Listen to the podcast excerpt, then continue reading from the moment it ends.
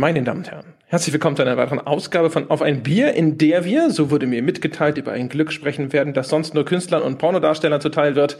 Was für ein Glück das genau ist, wie viele andere Themen da alle dranhängen, das erfahren wir alles später. Zuerst erfahren Sie, wer heute unser Gast ist, nämlich Fabian Sigismund. Applaus, Applaus, Applaus. Oh mein Gott, das bin ja ich. Einen wunderschönen guten Tag, Abend, Mittag, was auch immer. Das ist ja das Tolle bei diesem Podcast, kann man sich ja immer anhören, wann auch immer man will.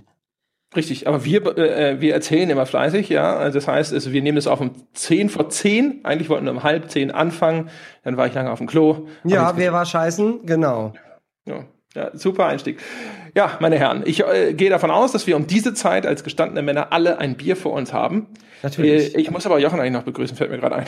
Der ist ja auch da. Hallo Jochen. Hallo André. Naja, naja, weißt ja, wie das ist. Der Fabian und ich, so, also eigentlich. Komm du mir mal nach Hause. Ja, ja tut mir leid. Schade. Jochen, hast du, hast du ein Bier? Möchtest du über dein, reden wir über dein Bier? Komm, wir reden über dein Bier. Ja, Natürlich habe ich ein Bier und natürlich habe ich auch ein Hörerbier am Start. Und zwar habe ich von Sebastian äh, das aus dem Schottlandurlaub mitgebrachte Scapa Special Flagship Pale Ale. Ah, oh, das gibt's nicht, das habe ich auch. Ah. Das hast du auch neben dir jetzt stehen. Exakt gleiche. das gleiche. Was ist denn da? Exakt gleiche von Sebastian. Das hat er mir mit zum Münchner Hörertreffen mitgebracht. Wie, wie oh, so ein altes aber, Ehepaar.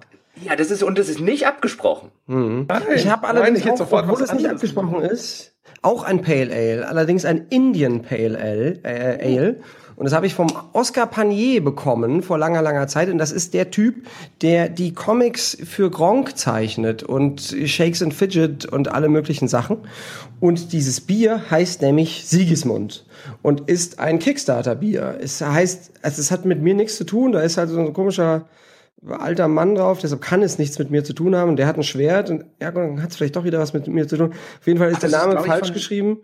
Und ähm, es ist aber auf jeden Fall Kickstarter ge gekickt. Das, das ist, glaube ich, dieses Ding, was die Warhorse Studios auch immer verteilt Richtig. haben. Zu Kingdom Richtig. Come Deliverance. Das hatte ich auch schon. Und damit hat es schon also auch wieder einen Gaming-Bezug und deshalb mache ich es jetzt auf. Und es läuft über. Top.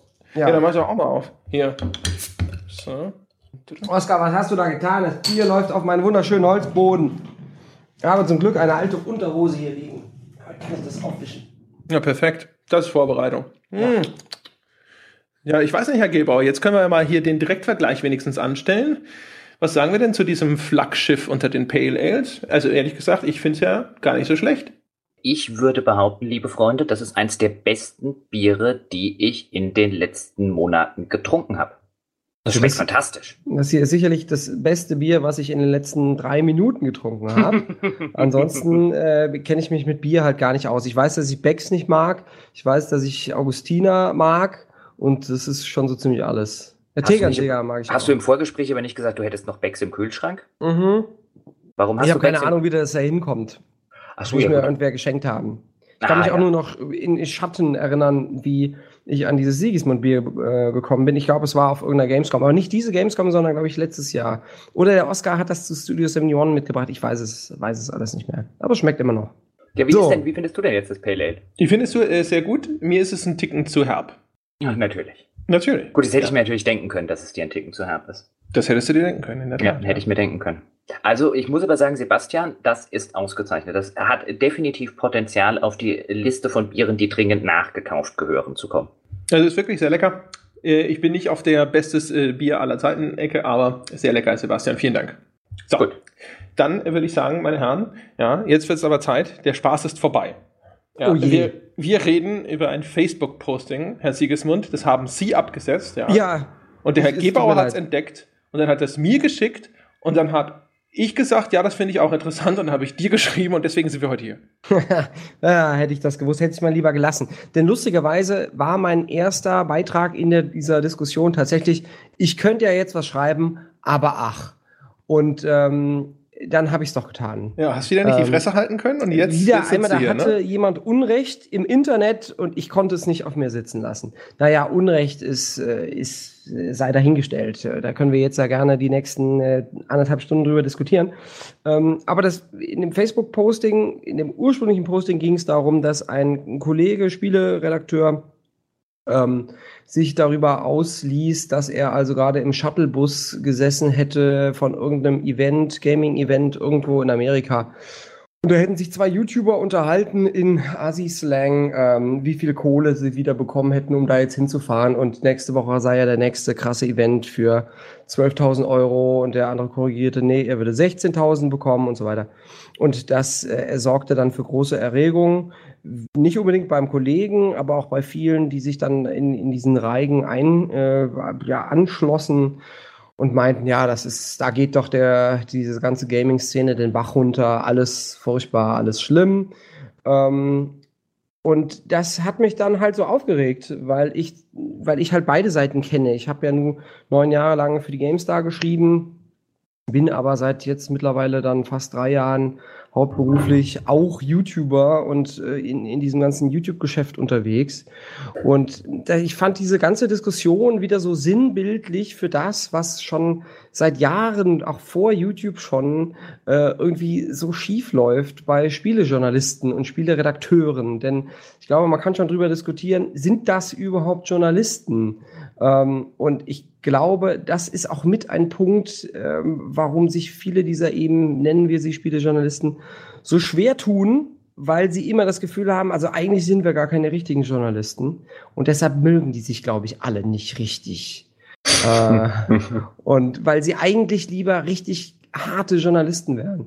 Und das ist so eine Diskussion, die ich auch schon lange, lange führe. Und da habe ich auch vor zwei, drei Jahren mit dem David Hein, der ja auch mal Spielejournalist war, äh, auf seinem Kanal drüber geredet, ähm, äh, über diesen ständigen Streit zwischen den klassischen Games-Redakteuren und den unklassischen YouTubern und Let's Playern.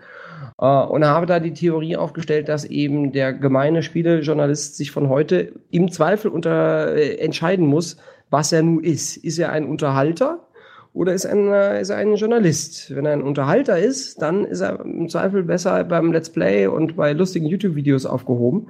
Aber wenn er Journalist ist, dann muss er halt auch arbeiten wie ein Journalist. Und ähm, das war zu einer Zeit, in der die PC Games die mit Sicherheit schlimmsten Spiele-Testvideos der Welt gemacht hat, weil sie irgendwie auf die Idee kamen, ähm, ja, das, was diese Let's Player machen, nämlich sich einfach hinsetzen und labern, das ist doch total einfach und total billig und total günstig. Lasst uns doch mal unsere Testvideos so machen. Und haben dann ihre, äh, ihre armen äh, Redakteure drauf gehetzt, sich eben vor fünf Minuten vorgeschnittenes Material zu setzen. Und dann sollten die da erklären, warum das Spiel gut oder schlecht war. Und das war wirklich die größte Scheiße, die ich im Webvideobereich seit langem und im, im Gaming-Videobereich seit langem gesehen habe. Und ich habe ja auch in den letzten Jahren bei GameStar habe ich ja genau diesen Bereich geleitet, nämlich ne, die ja, Videoabteilung und wie man, macht man da Inhalte und wie macht man gute Testvideos. Und hatte zu diesem Zeitpunkt dieser Entwicklung bei der PC Games auch schon äh, genug äh, auf YouTube gemacht, was Gaming angeht. Und das war wirklich so hart zwischen die Stühle gesetzt, dass ich das damals auch sehr deutlich äh, gesagt habe und damit auch sehr deutlich die, den Zorn von unter anderem Petra Fröhlich auf mich gezogen habe. Ähm, und aber da stehe ich auch heutzutage noch zu, dass ich sage, also die, diese viele Spielejournalisten da draußen, ähm, die arbeiten halt nicht richtig wie Journalisten, sind aber auch keine Unterhalter. Und dann sind sie aber sauer auf die Unterhalter, die eben offensichtlich immer noch Spaß an dem haben, was sie da machen. Und ähm, ja, das, lass, ja, lass uns das mal kurz, genau. ich, ich will es mal kurz aufdröseln, ähm, äh, ein bisschen und dann, dann gehen wir es vielleicht so ein bisschen blockweise ja, durch, gerne. weil da jetzt viele, viele, äh, äh, du jetzt sehr viele Dinge angesprochen hast. Äh, du hast den will, Rand unterbrochen. Ja, da unterbrechen wir Rand in dieser Sendung. Na, das muss man auch äh, gleich einleitend noch dazu sagen. Ich habe ja diese, ich bin ja tatsächlich auch mittlerweile selber Let's Player und da gewöhnt man sich das an, einfach immer zu reden und zu reden und zu reden und zu reden, bis einer sagt Stopp. Und insofern bin ich dir ganz dankbar, denn in meinen Let's Plays sagt natürlich niemand Stopp. Also wenn das nicht schwierige sind. also das, das sollten wir noch ähm, Ich will mal ganz kurz das Ausgangspost tatsächlich vorlesen. Mhm. Ähm, und zwar lautete das neulich im LAX-Shuttle. Äh, Zwei YouTuber labern miteinander. Ey, Digger, bist du bei Watch Dogs 2 dabei? Jo, 12k. Cool, ich auch 16k. Aber lass uns vor einer Woche in Barcelona abslicken. Digger muss erst chillen. Also das ja. war das Post im Wortlaut. Ich hoffe, ich habe alle Wörter richtig ausgesprochen. Ich habe keine Ahnung, was, wie, wie man abslickt. Nee, und, äh, Barcelona äh, spricht man Barcelona. Ah, okay, okay, Barcelona. Barcelona? So Barcelona C. Ja, ist very good. ähm, also das war das, das war das Ausgangspost. Daraufhin, ähm, das hört man ja schon so ein bisschen auf dem, aus dem, aus dem Tonfall des äh, Postings vielleicht so ein bisschen raus. So ein bisschen. Ähm, so ein bisschen. Das spielte sich ja, spielte ja sehr gut eben diesen, diesen äh, Menschen in der Branche in die Karte, die, äh, wie du es auch schon angedeutet hast, bei diesen Gedanken daran, dass äh, irgendwelche YouTuber 12, also wenn wir über 12 oder 16k reden, dann reden wir über 1000 Euro, also 12.000 und 16.000 Euro, ähm, dass irgendwer diesen YouTube-Kiddies 12 oder 16.000 Euro dafür gibt, dass sie bei Watch Dogs, also in dem Fall scheint es jetzt um Watch Dogs 2 gegangen mhm. zu sein, dass sie bei einem Watch Dogs 2 Event wahrscheinlich irgendwie mitmachen und das dann auf ihrem Kanal anfeaturen. So mhm. muss man sich das vorstellen, oder Fabian? Ja, ja, ja, so habe ich das auch verstanden. Genau, also nur noch mal kurz für die erklärt, die jetzt in der ganzen YouTube-Scene noch nicht drinstecken, weil wir haben ja auch teilweise ein bisschen ältere Hörer, Fabian, da muss man ja Rücksicht drauf nehmen. Ah, ja, ja, ja natürlich. Den muss also man noch ein bisschen. Ja, genau. ähm, Genau. Äh, das nochmal da erklärt und das äh, sorgte dann im Nachgang eben für den ein oder anderen gehässigen Kommentar, auch für den ein oder anderen Kommentar der Marke, ich verstehe nicht, warum man sich für sowas hergibt, äh, haben die denn gar keine Prinzipien und so weiter und so fort. Und dann ich scrollte halt damals so durch diese Diskussion und durch die Kommentare und mir ging teilweise sowas ähnliches durch den Kopf wie dir jetzt, Fabian, wo ich mir gedacht habe, also wer da teilweise von Prinzipien redet, mm, mm, ja. Mm, ja. Ähm, äh, fand ich ganz interessant. Und dann kam ich zu deinem Kommentar und dann hast du halt einen durchaus sehr schönen Rant zu dem Thema abgesetzt, der aber nicht nur als Rant funktioniert, sondern wo du einige, wie ich fand, sehr richtige und sehr wichtige Punkte ansprichst und habe gesagt, hier André, lest dir diesen Rant von Fabian mal durch und dann sag mir, ob wir den nicht einladen sollten. Ich möchte so übrigens ganz kurz nur zu der Vollständigkeit sagen, es entbehrt ja nicht einer gewissen Ironie, jetzt äh, auch wenn, ich weiß nicht, ob der Betreffende, auf dessen Kanal das alles abgelaufen ist, sich auch eingelassen hat zu Prinzipien, aber das ist, der kommt gerade wieder von einem Call of Duty Event, ja, und kaum zwei Postings vorher posiert er mit irgendwelchen Karten zu einem Konzert, die er dort bekommen hat und vermutlich mit sehr hoher Wahrscheinlichkeit im Rahmen des Events. Ja, und das ist wirklich, das ist so, so absurd.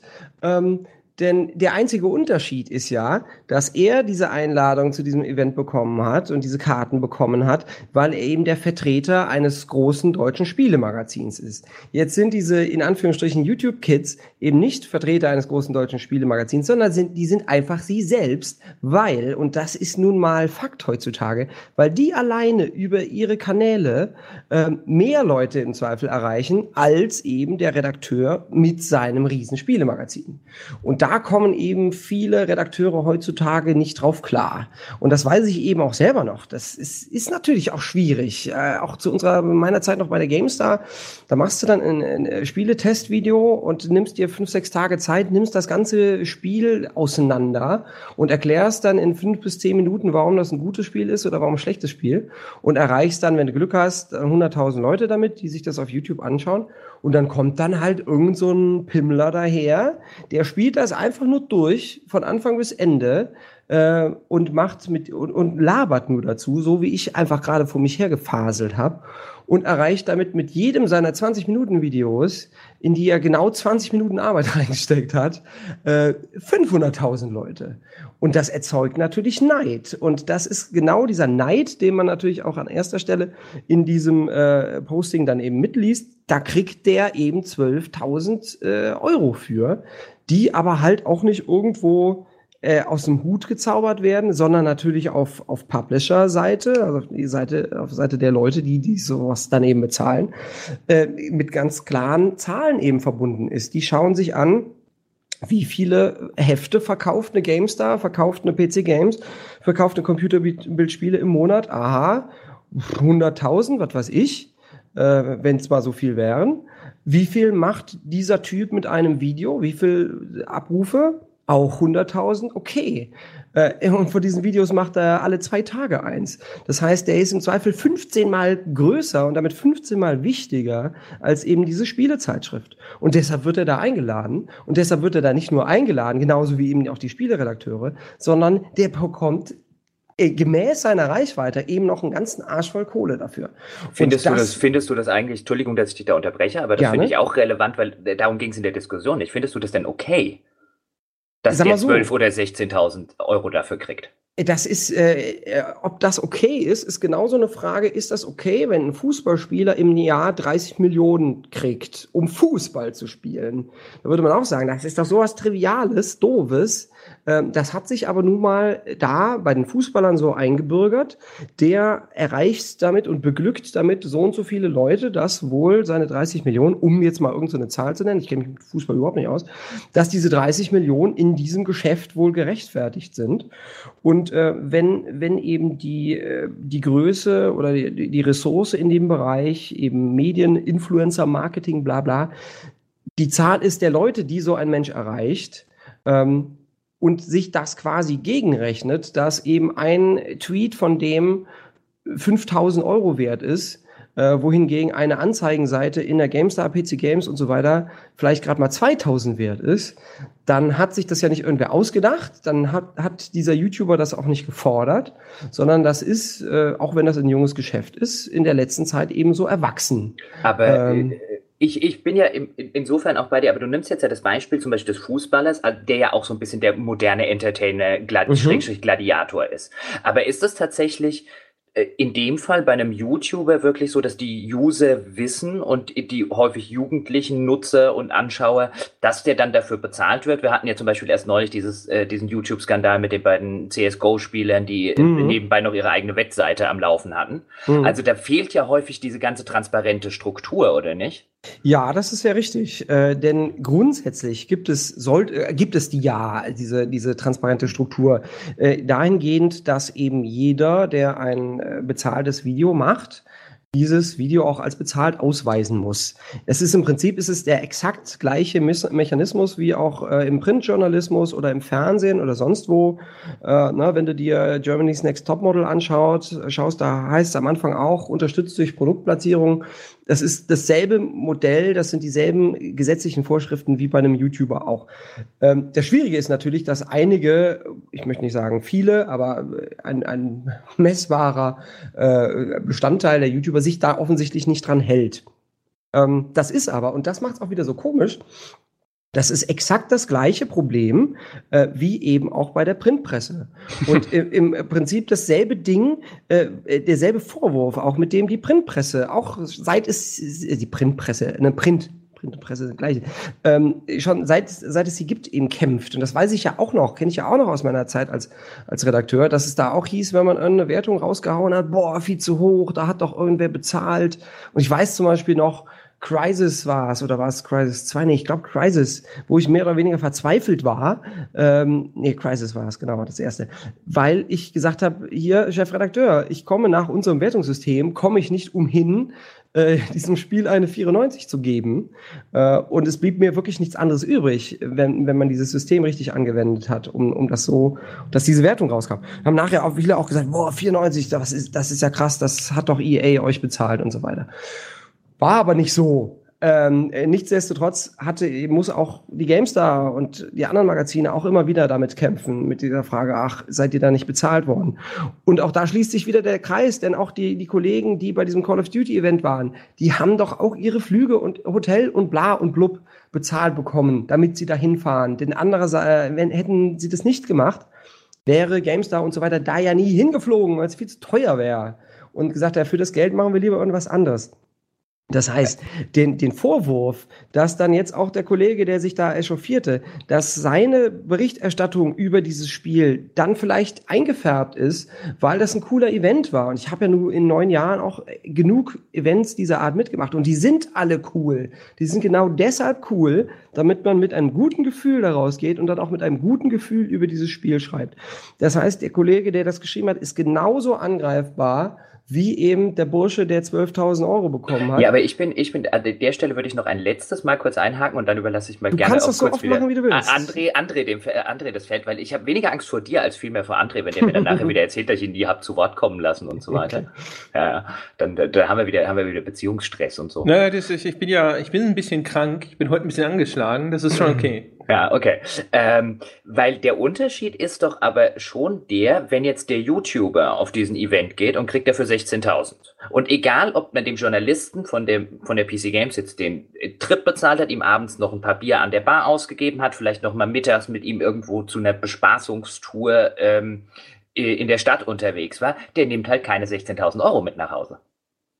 Ja, das ist natürlich richtig. Aber das, ähm, das äh, Kapital des YouTubers ist eben auch genauso wie das des, des Spieleredakteurs seine Glaubwürdigkeit und seine Authentizität. Ähm, ich mache ja auch schon lang genug, äh, mache ich in diesem Influencer-Marketing mit und berate da eben auch Firmen und, und Werbekunden. Und das heißt immer, muss ich auch immer wieder sagen, ja, die Leute, die müssen halt, man muss, das muss halt alles echt bleiben. Und natürlich, und äh, äh solche YouTuber gibt es auch. Gibt es da welche, denen du sagst, hier komm, hast du 12.000 äh, Euro, sag bitte, was in diesem Skript steht. Und dann hoffe ich aber, dass man denen das auch anmerkt. Und da gibt es ne, die, ne, die einschlägigen Bekannten, die dann auch riesengroß sind, wo du merkst, denen ist das egal. Die, äh, die nehmen die Kohle und sagen, was, was sie müssen und verdienen sich damit dann halt ihren Porsche. Ähm, aber äh, grundsätzlich ähm, ist dann eben, musst du da auch das Vertrauen in den YouTuber haben, dass das schon stimmen wird. Aber genau dieses Vertrauen musst du ja auch in den Redakteur haben, dass das wohl stimmen wird. Über, über welche Verträge, ganz kurz, über welche Beträge reden wir denn im Gaming-Segment? Also sind diese 11.000 bis 16.000 Euro, du kennst dich da jetzt auch ja ein bisschen mehr aus, als das andere und ich jetzt vielleicht tun. Auch das war einer der Gründe, warum wir gesagt haben, das ist spannend, lass uns den Fabian mal äh, einladen, der hat da so ein bisschen Einblick. Sind das realistische Beträge, über die wir da reden? Oder geht es, es sogar noch höher? Sind es eher die, die, die Kleinverdiener? Ja, es kommt, äh, kommt dann immer darauf an, was, was wollen denn die Leute für das Geld dann auch haben. Ähm, also das ist, ähm, ne, das ist ja auch in der, im, im Printbereich und im Fernsehen und sonst wo rechnet man ja mit einem tausend, sogenannten Tausender Kontaktpreis. Der liegt in der Medienbranche so normalerweise bei 70 Euro. Heißt, für 1000 Leute, die deine Werbung sehen, musst du 70 Euro bezahlen. Ähm, das heißt, dann überschlägt man, okay, ein GameStar, jetzt, äh, um, um leicht zu rechnen, auch wenn die Zeiten vorbei sind, äh, erreicht im Monat 100.000 Leute. Also wenn ich da eine Seite drin haben will, dann ist das 100, 100 mal 70 ist das, was ist das? 7.000 Euro wert. So, sozusagen Anzeigenseite in der GameStar kostet 7000 Euro. Ähm, wenn du diese 70 Euro pro 1000 Kontakte anlegst auf einen YouTuber, von dem du weißt, wenn der ein Video macht, dann erreicht er eine Million Leute, dann sind es halt schon mal 70.000 Euro, äh, die der dafür verlangen könnte. Jetzt würde man aber sagen, okay, 70.000 Euro, das ist ein bisschen affig. Äh, nehmen wir ein bisschen weniger. Aber gemessen an dem, was eben in dieser Medienbranche üblich ist, wären für, für jemanden, der 100, ein Video macht mit 100.000 äh, Views, wären 7.000 Euro ein, ein angemessener Preis tatsächlich, ja. Ich würde mal gerne nochmal aus einer anderen Richtung fragen. Also ich habe immer das Gefühl, da ist halt tatsächlich immer noch dieser Bruch, weil ein Teil der Kollegen auch erstens immer noch nicht versteht, und akzeptiert, was die Leute daran überhaupt gut finden. Das ist immer mein Eindruck. Ich habe immer noch das Gefühl, dass viele Leute vor den Let's Plays stehen wie der Ochs vorm Berg und sich denken, es kann nicht sein. Es ist doch ja. unmöglich. Wie ja. können die dafür 12.000 oder 16.000 Euro verdienen, wenn ich doch all diese harte Arbeit verrichte? Ich glaube auch die, die Wahrnehmung. Ich meine, du hast vorhin auch flapsig gesagt, der macht da diese 20 Minuten Videos und das sind 20 Minuten Arbeit ich meine, häufig fließt da ja doch durchaus noch ein bisschen mehr ja, Arbeit natürlich. rein. Das war und, jetzt aus der Sicht des Spieleredakteurs. Ne? Genau.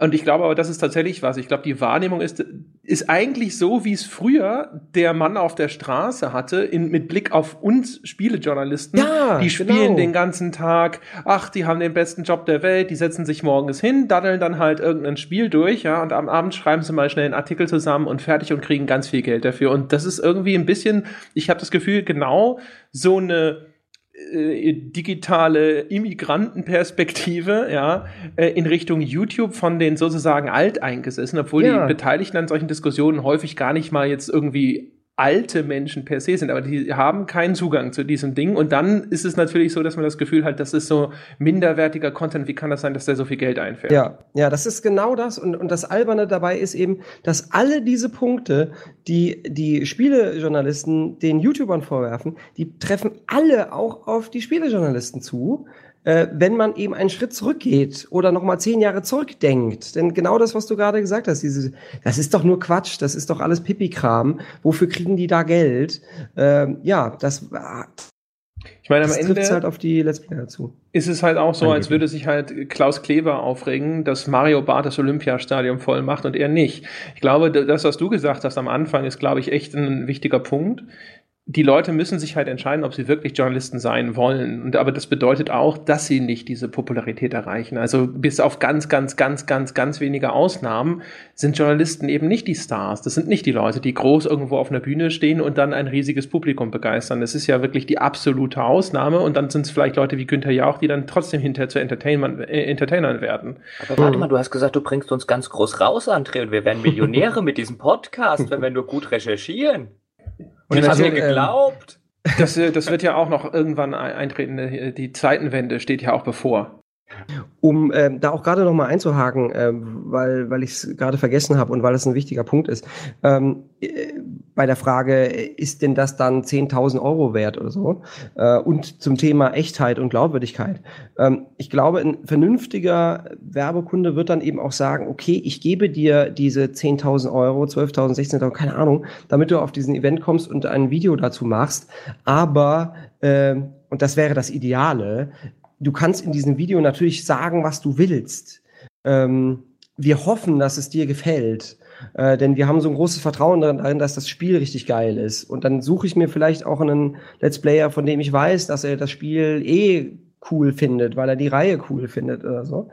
Äh, und dann wäre das das Ideale. Und dann, äh, dass er sagen, okay, nutzt du deine Reichweite und wir hoffen einfach nur, dass es geil wird. Und da hat es ja auch in der Vergangenheit Fälle gegeben, wo dann eben YouTuber von dem jeweiligen Entwickler dann wieder äh, stumm geschaltet worden sind, äh, weil die auch gehofft hatten, ja, der schaut sich das an und dann wird's richtig geil. Und dann hat der YouTuber gesagt, ich find's aber nicht geil, ich find's eher Mist. Ein Video dazu gemacht, dass es Mist war. Da ging das eben voll nach hinten los. Aber natürlich wird der, der große Publisher, der da 12.000 Euro in einen YouTuber steckt, äh, ihn auch freundlich darauf hinweisen, er möge doch bitte das und das sagen. Und da ist es dann wieder halt an den YouTuber, ähm, sich auszusuchen, ob er auf solche Deals eingehen will. Und um da mal aus dem Nähkästchen zu plaudern, ich habe tatsächlich auch mal eine, eine Promo-Aktion gemacht, ähm, den ich auch von vornherein cool fand, auf den ich auch Bock hatte. Äh, und insofern passte das auch alles wunderbar. Und es war auch eine reine Social-Media-Kampagne, wo ich also über meine Social-Media-Kanäle darauf hingewiesen habe, dass ich dieses äh, Spiel spiele. Die waren dann eben auch alle markiert als sponsored, weil ich dafür eben Geld bekommen habe, dass ich darauf hinweise, dass ich spiele, aber nicht was. Also der Inhalt war mir dabei eben äh, freigestellt. Und da hieß es dann eben auch, ähm, ja, bitte ähm, im, im ersten Vertrag sag doch bitte nicht, äh, oder du darfst dann dieses Spiel nicht mit anderen vergleichen, zum Beispiel. Da habe ich gesagt, nee, das mache ich nicht. Denn natürlich werde ich dieses Spiel mit anderen vergleichen. Wenn es aussieht wie XY oder sich spielt wie äh, sonst was, dann werde ich das natürlich sagen, denn das ist doch auch meine, meine Funktion in dem Moment als Vorsteller dieses Spiels. Und ihr könnt mir mal meine Meinung nicht nehmen. Siehst zum Beispiel auch, na, ähm, bitte auch nicht über irgendwelche politischen Sachen sprechen während dieser Kampagne. Noch da musste ich sagen, nee, natürlich werde ich auch, ich bin auch gerne mal politisch aktiv. Ähm, ich verstehe eure Sorge. Ich verstehe, dass ihr nicht wollt, dass im Rahmen eurer Kampagnenlaufzeit äh, ich plötzlich Werbung für die AfD mache. Aber ich mache natürlich genau Konterwerbung gegen die AfD. Und das möchte ich mir natürlich auch durch so eine Kampagne dann nicht nehmen lassen, denn das bin nun mal ich als Person, dass ich mich, wann immer es geht, gegen die AfD ausspreche. Und das haben sie auch natürlich dann akzeptiert. Haben gesagt, klar, wenn das, wenn das deine Regeln sind, dann aber sind wenn das deine Regeln. Aber wenn dein, wenn dein Argument in diesem Bezug aber ja ist, man muss sich da halt einfach auf die Glaubwürdigkeit der YouTuber, um es jetzt allgemein zu formulieren, verlassen, denn das ist letztlich ja deren Kapital. Also dein Argument ist ja so ein bisschen, die haben auch ein Eigeninteresse daran, ja. dass sie sich das nicht kaputt machen. Ja. Gilt, galt nicht genau das Gleiche für die, für die alteingesessene Spielepresse? Richtig. Also ist es dann nicht, ist es dann nicht, und ich äh, nehme dich jetzt absichtlich ein bisschen, bisschen härter äh, ran, Mach es, äh, ohne geil. das jetzt in einem sexuellen Bezug zu meinen. ja, doch, das meinst du. Und wir wissen beide, das meinst du es genauso. ja, natürlich, ich meine es tot ernst. Aber ist es dann nicht ein bisschen naiv zu denken, dass ausgerechnet die Leute, die nun wirklich, wo vielfach auch gar keine journalistische Vorausbildung vorhanden ist, wo sogar häufig noch die Leute ähm, teilweise unter 18 sind oder zumindest noch im jugendlichen Alter, wo jetzt nicht auch noch vielleicht ein erfahrener Chefredakteur drauf guckt und so weiter, von denen was anzunehmen, von denen du ja ja persönlich selbst der Meinung bist, dass das selbst die etablierte Presse nicht geschafft hat. Ja, nat ja nat naiv ist es schon, klar. ähm, ähm, ja, aber dieses, dieses Vertrauen, das musste sich eben auch der Spielejournalismus erstmal erarbeiten. Äh, da gab es auch nicht von Anfang an den Chefredakteur, den erfahrenen. Äh, GameStar hat damals irgendwann Jörg Lange aus dem Boden gestampft und er hat sich seine eigenen, der war auch kein ausgebildeter Journalist, der hat sich seine eigenen Regeln auch mitgebracht und äh, hat die dann eben äh, weiter ausgebreitet und dann wurde das erst zu einer professionellen Geschichte. Das ist halt, gerade ist halt die Schwierigkeit an diesem ganzen Influencer-Ding, äh, ist das eben tatsächlich viele junge Leute, die das auch nicht als Karriere angestrebt haben, sondern da mehr oder weniger reingestolpert haben, plötzlich vor einer großen Reichweite stehen und damit eine große Marktmacht haben und ähm, dann sich tatsächlich da äh, auch selbst behaupten müssen, da eben nicht dran kaputt zu gehen. Und da hat es ja nur auch schon YouTuber gegeben, auch wiederum ohne Namen zu nennen, die halt jetzt aus, ihrer, aus ihrem ersten Entzug äh, zurück zu YouTube kommen. Ähm, und das geht halt jetzt gerade in diesem Geschäft unheimlich schnell. Ähm, trotzdem möchte ich dieses Geschäft dadurch dann eben nicht per se verdammen, weil, weil ich sage, ja, da gibt's ja keine Kontrollinstanzen, bla bla bla. Ähm, denn die werden sich im Zweifel dann erst äh, entwickeln müssen. Und wie gesagt, grundsätzlich gibt es ja diese Kontrollinstanzen, ähm, nämlich eben die, die einschlägigen Werberegeln, die auch bei YouTube gelten. Äh, nur im Moment ist es halt echt immer noch so, wo kein Kläger, da kein Richter. Und das ist tatsächlich auch oft so, das hat sich aber in den letzten Jahren auch gebessert, dass eben auch die Werbekunden sagen, ja, äh, kann man das nicht auch machen ohne Werbeeinblendung? Denn wir haben das ja bei der Konkur Konkurrenz, haben wir das ja auch so schon so gemacht. Und ähm, dann äh, kannst du dann immer, das war zumindest in meiner Zeit bei Studio 71 immer so, denn da haben wir das sehr hart so geregelt, dass eben natürlich alles, was eben werblich ist, auch so gekennzeichnet wird, weil natürlich hinter Studio 71, das ist das YouTube-Netzwerk von Pro7 Sat1, steckt eben Pro7 Sat1 und wenn da irgendwann ein Schildbluder getrieben wird, dann heißt es nicht, YouTuber XY hat äh, Kacke gemacht, auch nicht Studio 71 hat Kacke gemacht, sondern Pro7 Sat1, eines der größten Mediahäuser in äh, Deutschland, äh, treibt, äh, äh, ja, macht, macht falsche Werbung und verführt Jugendliche und so weiter. Aber das war, wollte war man das, war das da, da, muss ich jetzt ganz kurz auch nochmal ja, einwerfen und dann überlasse ich echt auch mal Andres Fragen. Ähm, aber, aber äh, ich komme immer mal wieder an so einen Punkt, wo ich denke, aber jetzt muss ich noch mal kurz einhaken, ja, weil jetzt hast das. du nämlich äh, Pro7 Sat 1 und dann würde ich jetzt ja auch wieder sagen, ach, du meinst das gleiche Unternehmen, das man auch bei Stefan Raab dazu zwingen musste, Dauerwerbesendungen überhaupt erst einzublenden, weil das überhaupt kein Interesse daran hatte, das zu tun.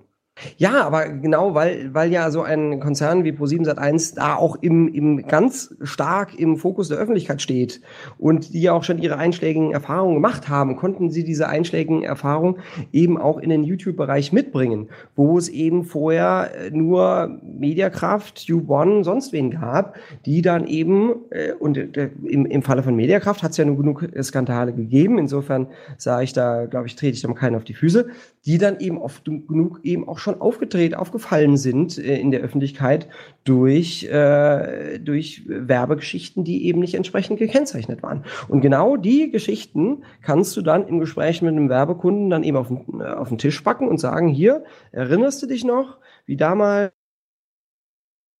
Samsung, glaube ich, war es, und Mediakraft bei Wieso im ZDF im Fernsehen kam, wo es hieß, guckt mal, da gibt es diese neuen Werbeplattformen und da wird ganz viel Schmuh getrieben. Da seid ihr als Werbekunde, seid da damit drin und hängt damit drin, wollt ihr das wirklich? Nee, das wollt ihr nicht.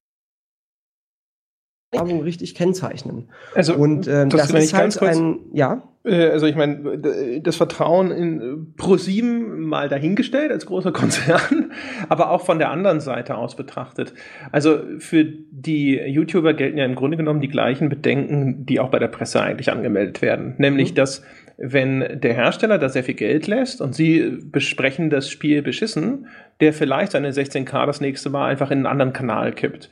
Ja. Und ehrlich gesagt, meine Erfahrung mit YouTubern ist tatsächlich eher die, dass ja, wenn die das Spiel richtig scheiße finden, dann werden sie nicht so tun, als wäre es super. Aber solange sie es nur einigermaßen gut finden, finden sie es super wenn der Werbekunde dahinter steht.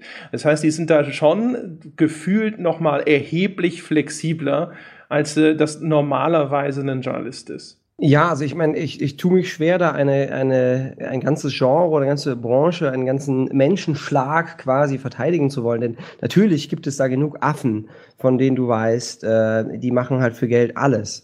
Aber ich möchte mich eben eher dagegen wehren, das System an sich schon anzuzweifeln, wenn man sagt, da sind, da fehlen die Kontrollinstanzen und das sind alles nur Kids, die eben für Geld alles machen.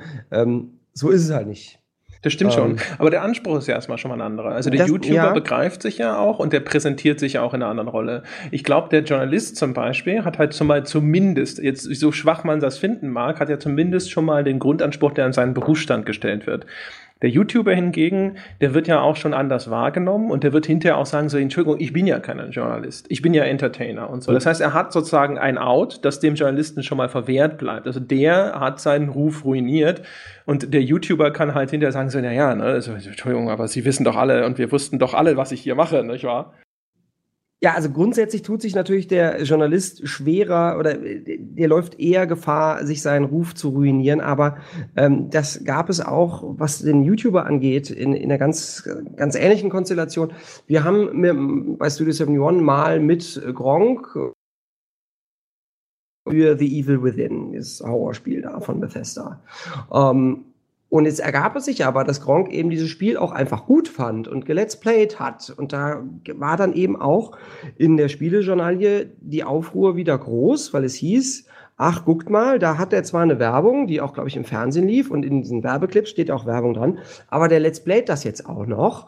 Ähm, das ist doch bestimmt ein Teil des Deals gewesen. Und da haben mich damals auch viele Leute gefragt, ist das denn so geschickt? Und da kann man dann sagen, na, vielleicht ist es tatsächlich nicht so geschickt, denn man macht sich damit natürlich angreifbar. Man sagt, ja, okay, einerseits als kriegst du Geld dafür, äh, Werbung zu machen, andererseits, wer glaubt dir dann noch, dass du das dann nur zum Spaß gespielt hast? Das muss dann so jemand wie Gronk in dem Moment für sich selber entscheiden, ist das meine Glaubwürdigkeit wert oder gefährde ich meine Glaubwürdigkeit damit, ähm, wenn ich das jetzt auch noch zum Spaß let's playe und er ist offensichtlich zum Schluss muss am Ende des Tages dann jeder äh, YouTuber für sich selber wissen. Und da hoffe ich eben auch wieder äh, darauf, dass auch der Zuschauer erkennt, okay, macht er das jetzt zum Spaß oder eben auch nicht. Aber was noch viel interessanter ist, dass eben jetzt gerade ein, ein Video von Ubisoft online gegangen ist zum 30-jährigen Geburtstag von Ubisoft, wo sich dann eben 12, 14, 16, weiß ich nicht, namhafte deutsche Spielejournalisten acht Minuten lang hinsetzen und sagen, wie geil Ubisoft ist. Und das finde ich, wo wir gerade beim Thema waren, ne, die Authentizität und Glaubwürdigkeit des Journalisten im Vergleich zu dem des YouTubers, das finde ich viel, viel bedenklicher als, als vieles von dem, was ein YouTuber machen könnte. Denn ähm, klar, setz, würde auch ich mich hinsetzen zu 20 Jahre Battlefield und gerne erzählen, wie geil ich Battlefield finde, denn ich finde Battlefield halt geil.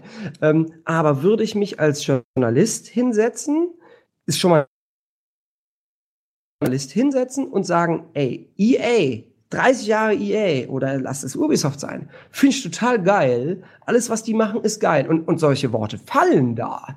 Die machen immer die besten Spiele, die haben Mut für, zu allem und so weiter. Kann man sich dann noch hinsetzen und sagen, okay, ich gebe diesem Spiel jetzt eine Wertung von, von XY. Denn so wie äh, André, du gerade sagtest, ja, aber der, der äh, YouTuber ist da leichter dabei, mal etwas geil zu finden, wenn er die Kohle dafür bekommt.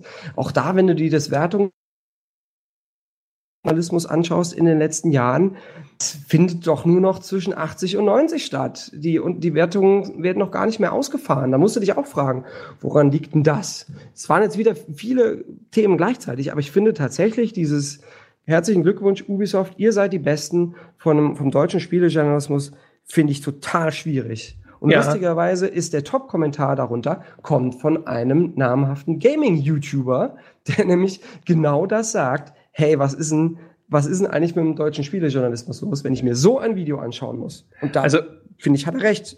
Ja, also erstens, äh, ganz kurz, das Video finde ich auch problematisch, aber erstmal muss ich natürlich sagen, siehst du, genau das meine ich ja. Weil wenn das YouTuber wären in dem Video, mhm. dann hätte es lange, glaube ich, nicht mhm. so eine Reaktion gegeben durch die, wenn das Journalisten Nee. machen, dann schon. Und das ist da ja genau das, was ich vorher meinte. Also sie sind theoretisch enger umrissen und sie, ja, sie nee, aber wenn, wenn YouTuber dieses Video gemacht hätten, da kannst du aber einen drauf lassen, dass das im Kreise der Spielejournalisten genauso zerrissen wird, wie dieses, ey, ich habe da Leute neulich äh, zwei von diesen YouTubern äh, gesehen. Äh, Im Bus, die gesagt haben, wie viel Kohle sie bekommen. Das wäre genau das gleiche gewesen. Boah, das Und- weiß ich nicht. Ich glaube, so also ich könnte, also in meiner Wahrnehmung zumindest lässt man das einem YouTuber eher durchgehen. Ich wollte aber auch nicht behaupten, also wir sind ja hier in dem Podcast nun äh, garantiert nicht dadurch aufgefallen, dass es an Kritik am deutschen Spielejournalismus mangelt. Ich wollte nur sagen, so meine Erfahrung mit YouTubern ist zumindest nicht, dass die jetzt in der Hinsicht wahnsinnig viel besser sind.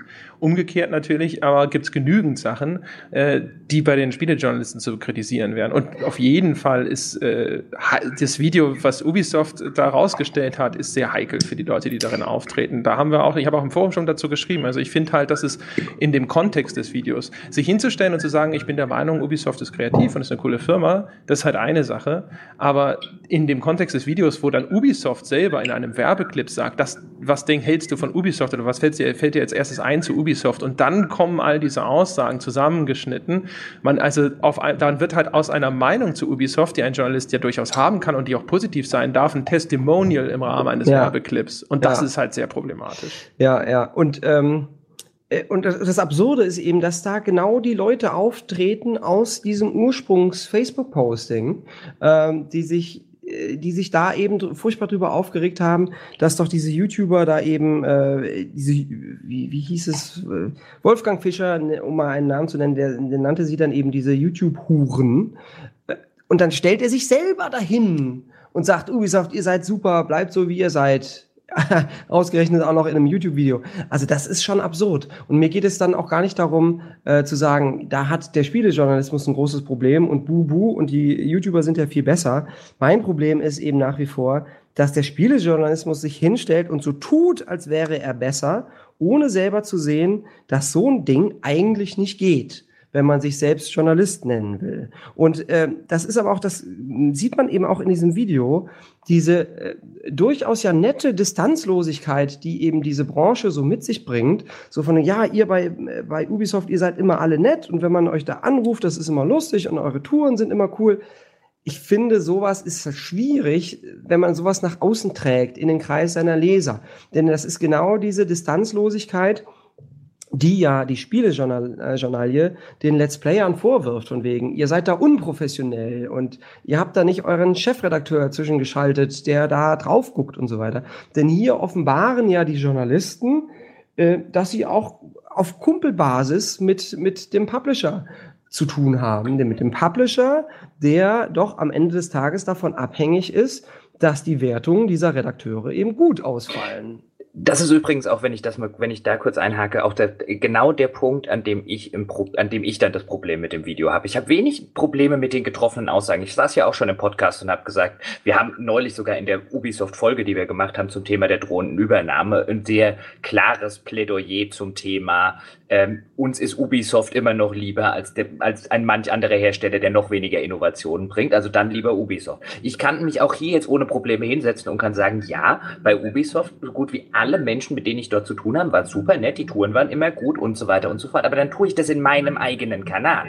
Mhm. Und sobald du das halt auf dem Kanal von Ubisoft machst, dann bekommt das einen Geschmack. Und dann bekommt das den Geschmack, den du gerade gesagt hast. Ja, aber wie du dich ja immer so ein bisschen despektierlich ausdrückst, die Spiele Journalie, die macht das ja auch. Nun sind aber André und ich Teil dieser Spiele Journalie, wie du sie jetzt äh, äh, nennst.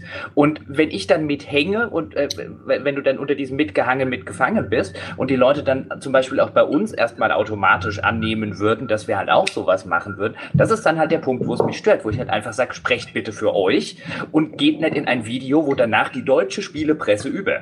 Ja, also äh, offen gestanden, das ist echt äh, natürlich sowieso ein grundlegendes Problem. Also ich meine, einerseits haben wir einen, vielleicht sogar einen kleinen Vorteil, weil unser Projekt ist ja sozusagen unter anderem definiert dadurch, dass wir sagen, es ist eine Alternative, weil es halt sehr, sehr stark auch auf Unabhängigkeit getrimmt ist und Wert drauf legt und das so macht auch, dass es nach außen hin quasi nachvollziehbarer wird, indem wir halt jetzt zum Beispiel sagen, wir nehmen keine Werbung direkt von einem Spielehersteller an, Punkt.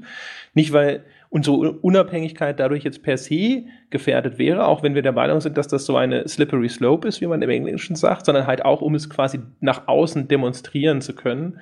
Aber es bleibt natürlich trotzdem nicht aus, dass man unter diesen Generalverdacht gestellt wird. Das ist natürlich was, aber das hat mich, das habe ich schon oft im Podcast erzählt, das hat mich meine ganze Karriere schon immer aufgeregt. Äh, und der Gedanke, dass andere Menschen es tatsächlich tun und damit durchkommen, natürlich noch viel mehr. Ja, aber da, da schließt sich eben auch wieder der Kreis, dass ihr, und ich möchte euch damit natürlich nicht angehen, und wenn ich Spielejournalie sage, dann meinte ich das eigentlich auch gar nicht äh, despektierlich, denn ich war ja immerhin selber lang genug Teil davon. Sprechen wir also von die Spielepresse? Oder wie würdet ihr es wir sind hier, Wir sind hier in einem, in einem gehobenen Stammtisch. Du darfst gerne Journalie sagen. ich, also ich, ich, ich habe damit jetzt, also als ich es nur angesprochen habe, ich finde es ja, ich fand es einfach nur interessant, dass du den despektierlicheren Ausdruck wählst. Ich will dir den um Gottes Willen nicht verbieten. Ich habe hier im Podcast auch schon den ein oder anderen Ausdruck rausgehauen. Insofern. Ja, aber das, das, das Interessante ist eben, das ist ja genau das, wogegen auch viele Gaming-YouTuber kämpfen, eben diese, diese Sippenhaft, weil es dann halt äh, zwei, drei gibt, die da Schindluder betreiben.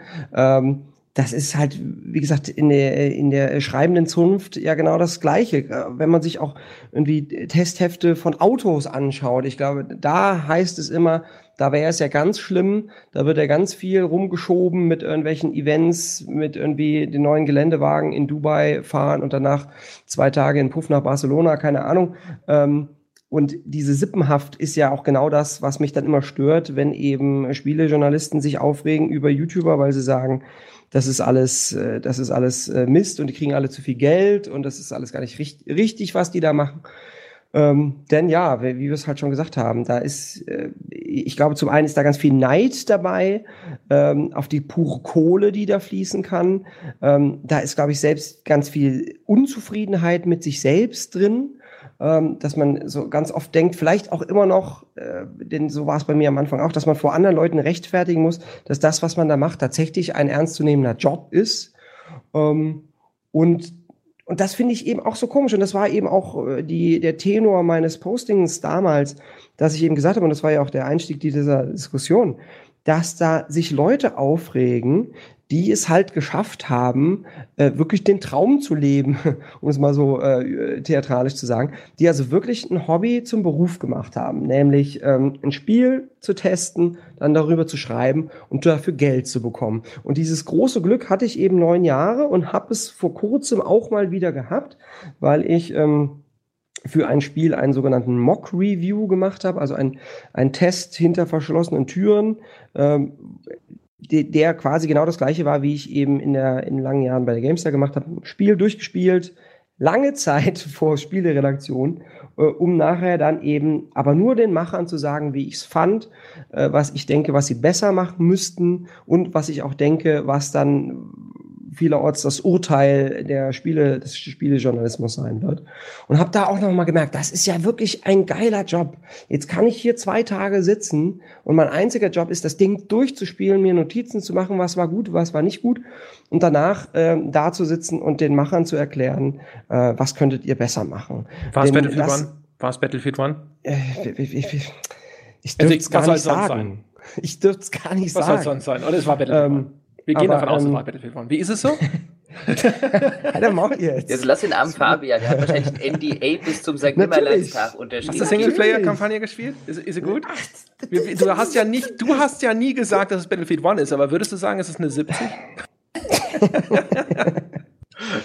ich mache mir jetzt zweites Bier auf. Ja, ähm, genau. So, und äh, ähm, der Fabians Kinder gehen jetzt übrigens damit an äh, Electronic Arts über. Das stand garantiert irgendwo. Ach ja, nehmen Sie nur, ich habe genug davon.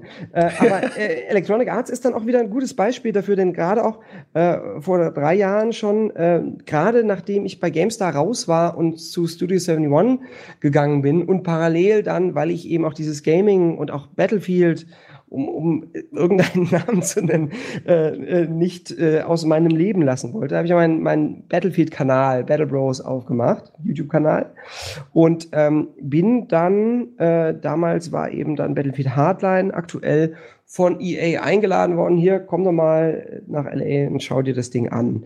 Und parallel waren eben auch noch Spielejournalisten, auch von der GameStar noch eingeladen. Und das hatte EA und DICE damals so verwirrt, dass sie nicht mehr wussten, Moment, ist der jetzt noch GameStar? Ist der jetzt Redakteur? Kommt der in den Redakteurspool? Oder ist der YouTuber und kommt jetzt in den YouTuber-Pool? Mit der Folge, dass ich einfach in, in beiden Pools lag. Ähm, sprich, ich kam halt morgens dahin und es hieß, okay, äh, bis mittags sind die Journalisten dran und danach kommen eben die YouTuber. Ähm, und das war sehr interessant, äh, und wie gesagt, das war schon vor drei Jahren, zu sehen, wie geht denn der Entwickler an die beiden unterschiedlichen Parteien ran. Ähm, die, die Journalisten haben sich eben hingesetzt, haben das durchgespielt, haben lustigerweise erstmal die erste halbe, dreiviertel Stunde nicht gemerkt, dass sie gar nicht aufnehmen. Ähm, und ich war eben da natürlich, um da dieses Spiel aufzunehmen. Und es hieß ja, hier musst du nur auf den roten Knopf drücken und dann wird das da auf deiner Festplatte gespielt, alles cool.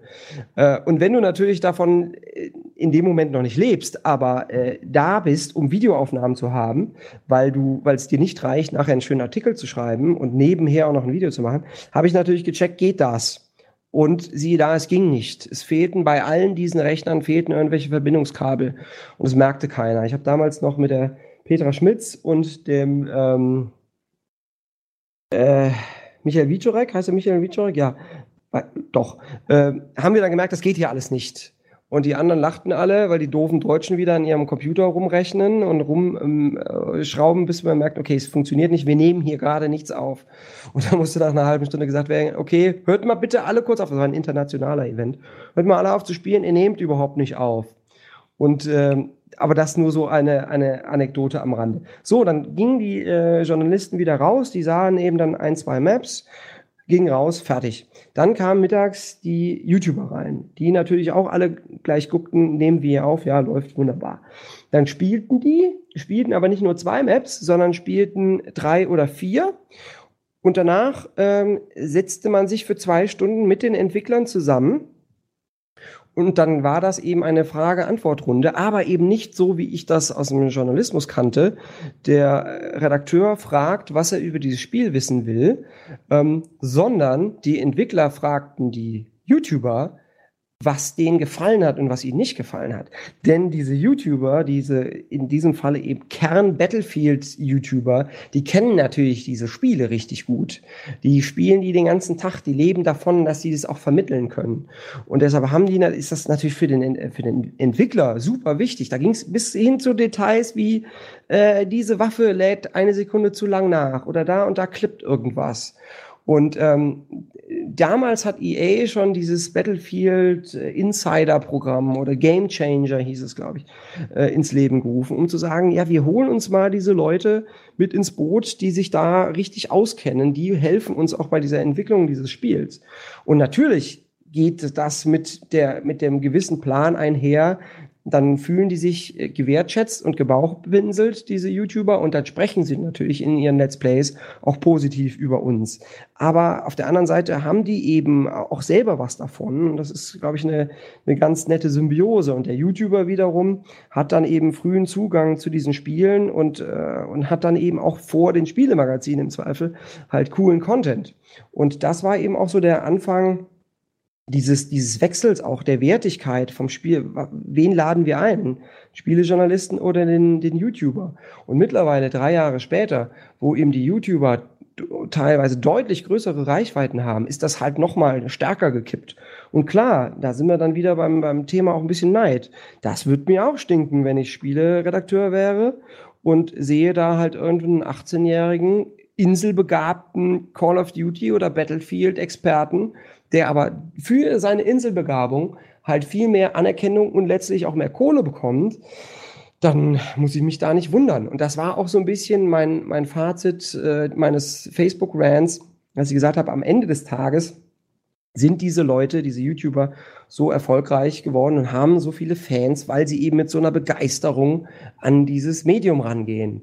Und ihr, und das lese ich auch nach jeder Gamescom oder nach jeder E3, ihr kotzt da in einer Dekadenz über diesen Traumjob ab, wie schlimm das doch alles sei. Und ach ja, drei Tage Gamescom, so laut und so bunt. Und Freibier gibt's erst auf, ab fünf. Und zwischendrin muss man sich im Gang mit Leuten unterhalten, mit denen man sich nicht unterhalten wollte so, die machen sich so dieses Leben schwer mit diesem Traumjob, das verstehe ich halt nicht. Und auf der anderen Seite hast du eben dann diese teilweise ein bisschen unbedarften, aber fröhlichen YouTuber, die Spaß an diesem Job haben.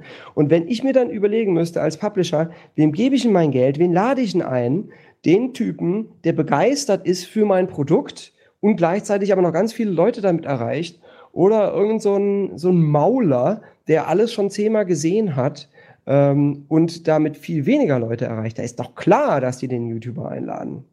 Und da ist dann im Zweifel ich meine, auch klar, dass sie so viel Geld dafür geben. Ja, ich meine, aber natürlich ist auch jemand, der begeistert ist, ist natürlich auch per se erstmal vielleicht derjenige, der die genehmere Berichterstattung macht. Und der ist natürlich, also wenn du einen Einzelkanal hast, der total auf dieses Produkt gemünzt ist, bist du vielleicht von solchen Privilegien natürlich auch sehr abhängig. Ja, das, und das ist dann wieder das Thema Medienkompetenz. Das ist vielleicht ein bisschen zu viel erwartet, aber die Hoffnung ist natürlich, dass auch der Zuschauer ein bisschen weiterdenkt und weiß, okay, natürlich, wenn der Battlefield-Fan ist, findet der alles, was aus Richtung Battlefield kommt, erstmal geil. Dann findet der Hardline vielleicht nicht so geil wie dann äh, Battlefield 4 oder was, weil es da keine Panzer gibt. Aber natürlich steht er dieser Marke positiver gegenüber. Jetzt glaube ich aber auch, dass du na, ich selber als der Battlefield-Mensch bei der GameStar noch, da fand ich ja Battlefield auch schon geil. Da hast du diese Einfärbungen ja auch schon. Und so ein bisschen muss ja auch äh, auf Seite des Spieleredakteurs da immer noch Begeisterung für dieses Medium äh, vorhanden sein. Und das war auch das, das habe ich auch in langen Jahren einigen Kollegen gerne mal unterstellt, dass sie diese Begeisterung schon lange verloren haben und dann vielleicht doch einfach was anderes machen müssten. Aber wäre dann nicht die Konsequenz aus dem, was du jetzt gesagt hast, wenn wir zum Beispiel jetzt den, den Battlefield-Event ähm, nehmen, von dem du gerade geschildert hast, dass man als Journalist in der Branche sagt, okay, dann spare ich mir das. Dann gehe ich erst, äh, ich kann ja offensichtlich dann auch weder, weder innerhalb der Industrie, die ja schon längst dann, deiner, ich paraphrasiere dich, erkannt hat, wo die wahren Influencer sitzen und die dann halt hofiert, bevor ich dann dorthin gehe und am Ende auch noch äh, rot vor Neid zurückkomme, mache ich mit meiner Zeit was Sinnvolleres, weil dieses Battlefield-Thema frühstückt mir jetzt halt einfach zum Beispiel YouTube hundertmal mehr und besser ab, als ich das je könnte. Das ist sehr richtig. Das ist nämlich genau das, äh, weshalb ich dann auch sage, da müssen sich die Leute entscheiden, sind sie Unterhalter oder sind sie Journalisten und müssten dann halt sich überlegen, wo kriege ich denn, was ist denn mein USP, mein Unique Selling Point?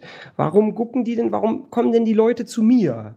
Und dann muss man sich den eben herausarbeiten. Und wenn man den nicht hat, dann hat man im Zweifel ein, ein Problem. Denn äh, auch, auch wenn du das kostenlos auf YouTube machst, die Leute können halt auch nicht alles gucken. Die können, gucken sich halt das an, was ihnen Spaß macht oder von dem sie eben was mitnehmen. Und wenn sie von deiner Publikation, auf welchem Medium auch immer, eben nichts mitnehmen und daran keinen Spaß haben, dann kommen die da halt nicht wieder hin. Und ja, wenn du als Spielemagazin versuchst, äh, gegen den äh, Genre-Experten im Netz anzutreten, wirst du, wirst du da Probleme bekommen. Dann musst du dir eben deinen eigenen USP suchen und selber wissen, was ist denn das, was der da draußen nicht kann? Der kann dann halt nur Battlefield oder nur Call of Duty und, oder nur die Siedler. Aber was kann ich denn? Und da, der Journalist kann halt Journalist sein. Der kann halt Zusammenhänge aufdecken und da irgendwie ähm, mehr erarbeiten, als es der Unterhalter kann oder Unterhalter will. Ähm, und das ist eben oftmals, finde ich, das Versäumnis des Spielejournalismus, dass er eben nicht richtig Journalist ist oder Journalismus betreibt, sondern halt doch nur Spieletests. Und, für, und die Zeiten, dass der Spieletester so eine Sonderrolle hat, weil er bei einem Spielemagazin ist, sind eben schon lange vorbei. Äh, denn das Spieleredakteur und seinen Job so sexy, dass man wusste, der, der ist der einzige Typ, der zur E3 fahren kann oder der von den Spielepublishern eingeladen wird und diese Spiele vorher ausprobieren kann. Und was der sagt, gilt, denn niemand anders hat diesen Informationsvorsprung. Und diesen Informationsvorsprung, den gibt es halt heute nicht mehr, beziehungsweise den, der liegt halt mittlerweile wahrscheinlich bei anderen Leuten. Und gerade im, im, im Bereich äh, EA oder Battlefield sieht man, die arbeiten so stark mit amerikanischen auch YouTubern zusammen, dass du, wenn du dich über Battlefield informieren willst, bist du da viel besser aufgehoben als jetzt bei einer GameStar, PC Games oder sonst wo. Das ist ja, ja André, ich ganz kurz. Ja, ja, klar. Du hast ja vorhin schon mal äh, oder jetzt auch wieder gesagt, man muss sich äh, entscheiden, ob man so ein Journalist sein will oder Unterhalter. Das bringt mich so äh, immer ein bisschen drauf zurück. Ist das nicht vielleicht sowieso eines dieser dieser Urdilemmas, in denen vielleicht große Teile zumindest der Spielepresse stecken, dass sie sich historisch gesehen immer positioniert haben als Journalisten, als unabhängige Berichterstatter und äh, von mir aus so als äh, die, die harten Rezensenten. Sie inzwischen aber, um auf die Reichweite zu kommen, die notwendig ist, um die großen Organisationen dahinter zu tragen, eigentlich eher Entertainment machen müssten, weil Entertainment ist halt das, was die Reichweite produziert. Also mit ganz wenigen Ausnahmen vielleicht, aber zumindest zuverlässiger produziert. Also wie vorhin schon mit dem Beispiel ge gebracht. Also du kriegst halt mit einem Entertainer eher ein Stadion voll als mit einem Journalisten. Und jetzt sind sie natürlich erstens in ihrer historischen Position und vielleicht aber auch in ihrer gewachsenen Selbstwahrnehmung. Haben sie da vielleicht einfach extreme Schwierigkeiten, diesen Schritt zu gehen und zu sagen, ja, wir sind keine Journalisten mehr und wir machen jetzt Entertainment? Ja, das ist tatsächlich, ist das super schwierig und ähm, war für mich auch mit ein Grund zu sagen, ich lasse auch die GameStar hinter mir, weil ich jetzt auch keine Lösung dafür hätte, wie macht man so ein Heft äh, rentabel? Wie, wie funktioniert das? Mir, mir würden nur Unterhaltungselemente einfallen. Ähm, äh, jetzt nicht, dass ich, dass ich nicht journalistisch denken könnte, aber gerade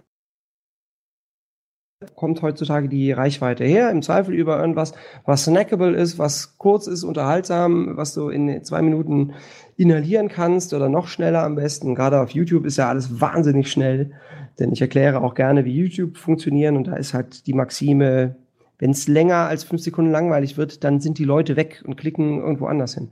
Und das macht es natürlich für einen Journalisten unheimlich schwierig. Und äh, da muss ich zugeben, da ziehe ich mich einfach raus, weil ich mich schon, als ich meine Facebook-Fanseite angelegt habe, da schon gleich nicht reingeschrieben habe, ich bin Journalist, sondern da schon vor Jahren schon gesagt habe, ich bin Unterhalter. Und das war aber tatsächlich damals auch schon ein, ein Punkt, wo ich dann eben bei, bei GameStar-Kollegen äh, im Zweifel hinter meinem äh, Rücken etwas verspottet wurde, von wegen, ja, jetzt, jetzt wird er dann langsam größenwahnsinnig, jetzt macht er sich eine Fanseite auf, was soll denn der Quatsch? Meine Logik dahinter war, naja, das sind halt dann Leute, die die GameStar lesen, weil sie mich gut finden. Und wenn ich woanders hingehe, dann kommen die halt zu mir mit. Äh, und so war es dann eben auch im, im Falle meines Wechsels zu Studio 71 eben selbstständig bin. Meine, meine Reichweite auf den Social Media Kanälen alleine ist eben größer als die von Studio 71. Und das ist halt schon, ähm, das ist eben schon was, das habe ich mir dann halt auch mit der Zeit erarbeitet. Äh, und dann kannst du dann eben, und das würde ich jetzt mal behaupten, wenn du dir das erarbeitet hast, dann hast du eben auch das Standing, um zu sagen, und dafür nutze ich eben auch gerade meine, meinen, meinen Facebook-Kanal gerne, um dann auch mal Sachen zu bringen, die eben nicht unterhaltsam sind, wo es eben dann nicht um Battlefield oder sonst was geht, sondern wo ich mich mal lange breit über Rassismus, über Angst vor Flüchtlingen und eben über die AfD auslasse, wo ich dann regelmäßig auch lese, das will ich, das will ich bei dir gar nicht hören. Oder kannst du nicht irgendwie was Lustiges machen? Äh, das ist mir lieber. Wo ich dann aber sage, nö, das müsst ihr, wenn ihr mich abonniert habt, dann müsst ihr das jetzt mitschlucken. Der Clown und, äh, soll tanzen. Ja, so. Ähm, und ähm, das ist dann vielleicht auch wieder äh, Stichwort Authentizität. Das muss man sich dann eben einfach rausnehmen. Aber tatsächlich für den Journalismus habe ich eben jetzt dann auch nicht die Musterlösung. Ich habe die, gedacht, die haben, die haben wir schon, keine Ahnung. Eben, eben. Ja, aber da, da, seht ihr doch auch wieder. Ne? Es ist, sind offensichtlich, äh, ist es auch, im, was den Bereich Journalismus angeht, sind es eben nicht mehr die großen Maschinen. Denn äh, ihr sagt ja selber, ne, dann muss dann eine GameStar, eine PC Games und so weiter, muss dann eben dafür sorgen, wie kriegt sie eben die große Maschine mit der Sales-Abteilung und der großen äh, Redaktion und der Videoabteilung, wie kriegt sie die bezahlt? Und im Zweifel kriegt sie die nicht bezahlt, denn der YouTuber, der bezahlt ja auch niemanden, der sitzt ja auch alleine da. Ich schneide mir meine Videos auch alleine und schreibe meine Texte alleine und so weiter. Das habe ich auch erst vor drei Jahren mit der Eröffnung meines Kanals auch erst selber lernen müssten, wie geht denn das eigentlich, handwerklich ein Video zu schneiden. Vorher hatte ich, saß ich eben als Redakteur neben dem Cutter daneben und habe ihm gesagt, wie ich es gerne haben wollte. Jetzt muss ich selber machen. Und ihr macht jetzt euren Kram auch selber. Aber das ist ja auch gerade der Zauber dieser Neuzeit, dass das eben geht. Und das ist dann auch wieder was, was den, den Redaktionen natürlich stinkt. Ähm, und das ist ja auch keine neue Entwicklung zu sehen. Okay, ich habe hier eine, eine Medienabteilung und ich habe eine Salesabteilung und ich habe äh, sonst was und ich habe ein Lektorat und ich habe ein Layout und dann kommt da irgendwer daher, der macht das alles alleine und erreicht damit viel mehr Leute da kann man sich dann eben auch rausnehmen zu sagen, okay, wenn ich jetzt ganz viele Leute erreicht habe, oder man hat eben auch die Chance, auch mit Journalismus dann ganz viele Leute zu erreichen. Und ich würde sagen, Journalismus, so wie ich ihn perfekt finde, ist zum Beispiel Zero Punctuation. Ich weiß ehrlich gesagt gar nicht, ob es den noch gibt oder den die noch gibt. Ähm, aber das war immer, als ich noch Spieletests verfolgt habe, war das halt immer meine Lieblingsanlaufstelle, wenn das Spiel online war. Ähm, sondern das kam halt, je nachdem, wie er Zeit hatte. Und er hat das auch oft thematisiert. Er hat gesagt, pff, hab halt jetzt keine Zeit für, äh, aber es kommt bald wieder was. Aber das war so die perfekte Mischung aus in kurzer Zeit ähm, ein Spiel so geil und so unterhaltsam vermittelt, dass du nachher wusstest, ist es gut oder ist es nicht gut? Äh, äh, um da mal einzuhaken, es gibt ja auch nicht ähm, diese scharfe Trennlinie zwischen Unterhaltung oder Entertainment und Journalismus. Also es kann, gibt, gibt ja auch durchaus Journalismus, der unterhalten kann. Ja.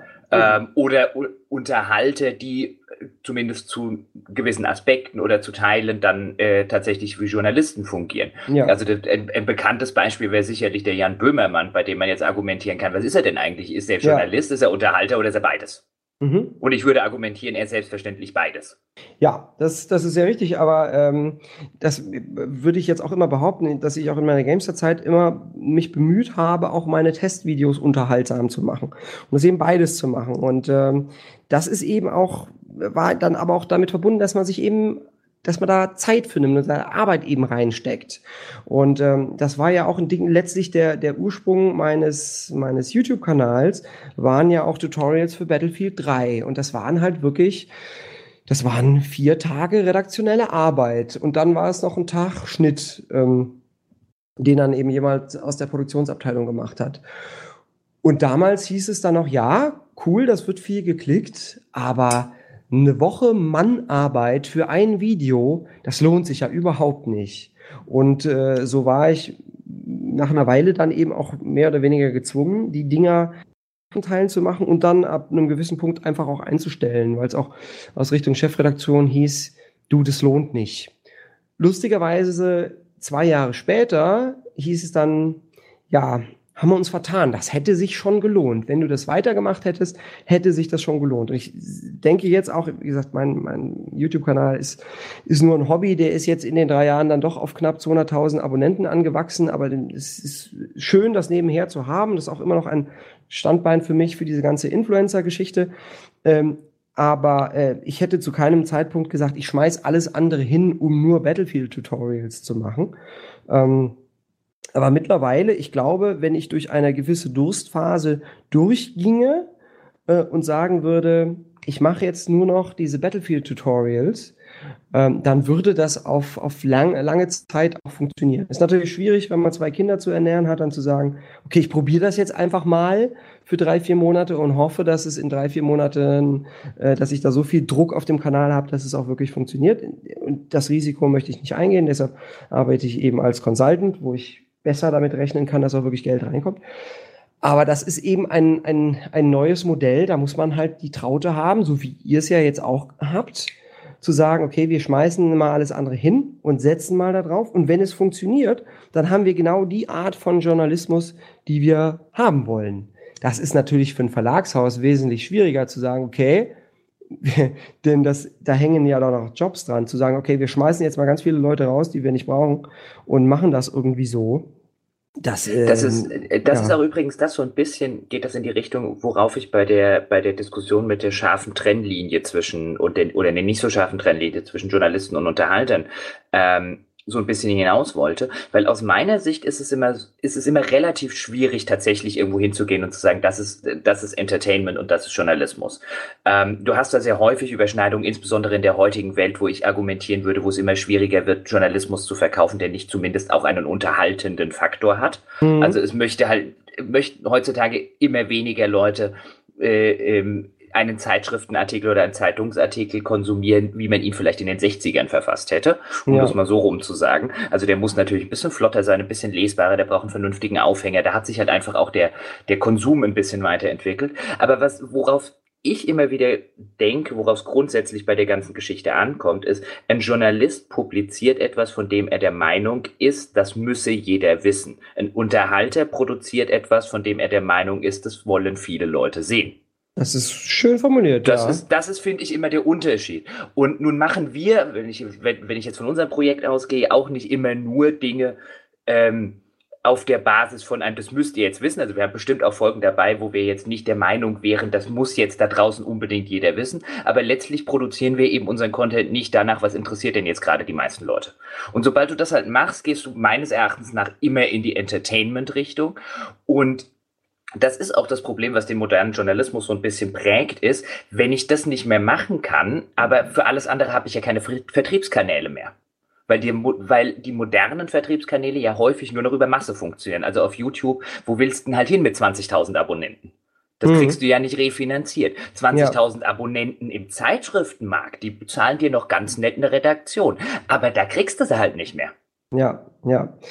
Ähm, Nee, das ist richtig. Und, ähm, und da bist du sehr schnell dabei zu sagen, äh, auch bei irgendwelchen Let's Play-Reihen, okay, das breche ich jetzt ab, denn das schauen immer weniger Leute. Ich komme da nicht auf meine Klicks am Monatsende und damit nicht auf meine, meine, meine Ausschüttung. Ähm, und das ist natürlich, das ist ein sehr richtiger Punkt. Gleichzeitig muss man aber viele Sachen, ähm, muss man dann auch bisschen den, den äh, Zuschauer dann dahin quasi erziehen, zu sagen, nee, du kriegst das jetzt und schau dir das mal an, denn im ersten Moment ist gerade auf YouTube ist Veränderung, kommt Veränderung nie gut an. Ähm, da heißt es immer, das will ich nicht sehen. Vielleicht die erste Folge von einer neuen Reihe geht immer noch gut, besser als das, was du vorher gemacht hast. Und danach sackt's aber im Zweifel wieder ab, bis du den Leuten beigebracht hast, nee, das ist jetzt das, was ihr jetzt bekommt. Und das ist eben halt auch, na, da sind wir bei diesem, bei diesem Punkt, das müsst ihr sehen versus das wollt ihr klicken das ist halt dann sehr viel eigene Entscheidung auch wieder und sehr viel Echtheit mit dabei.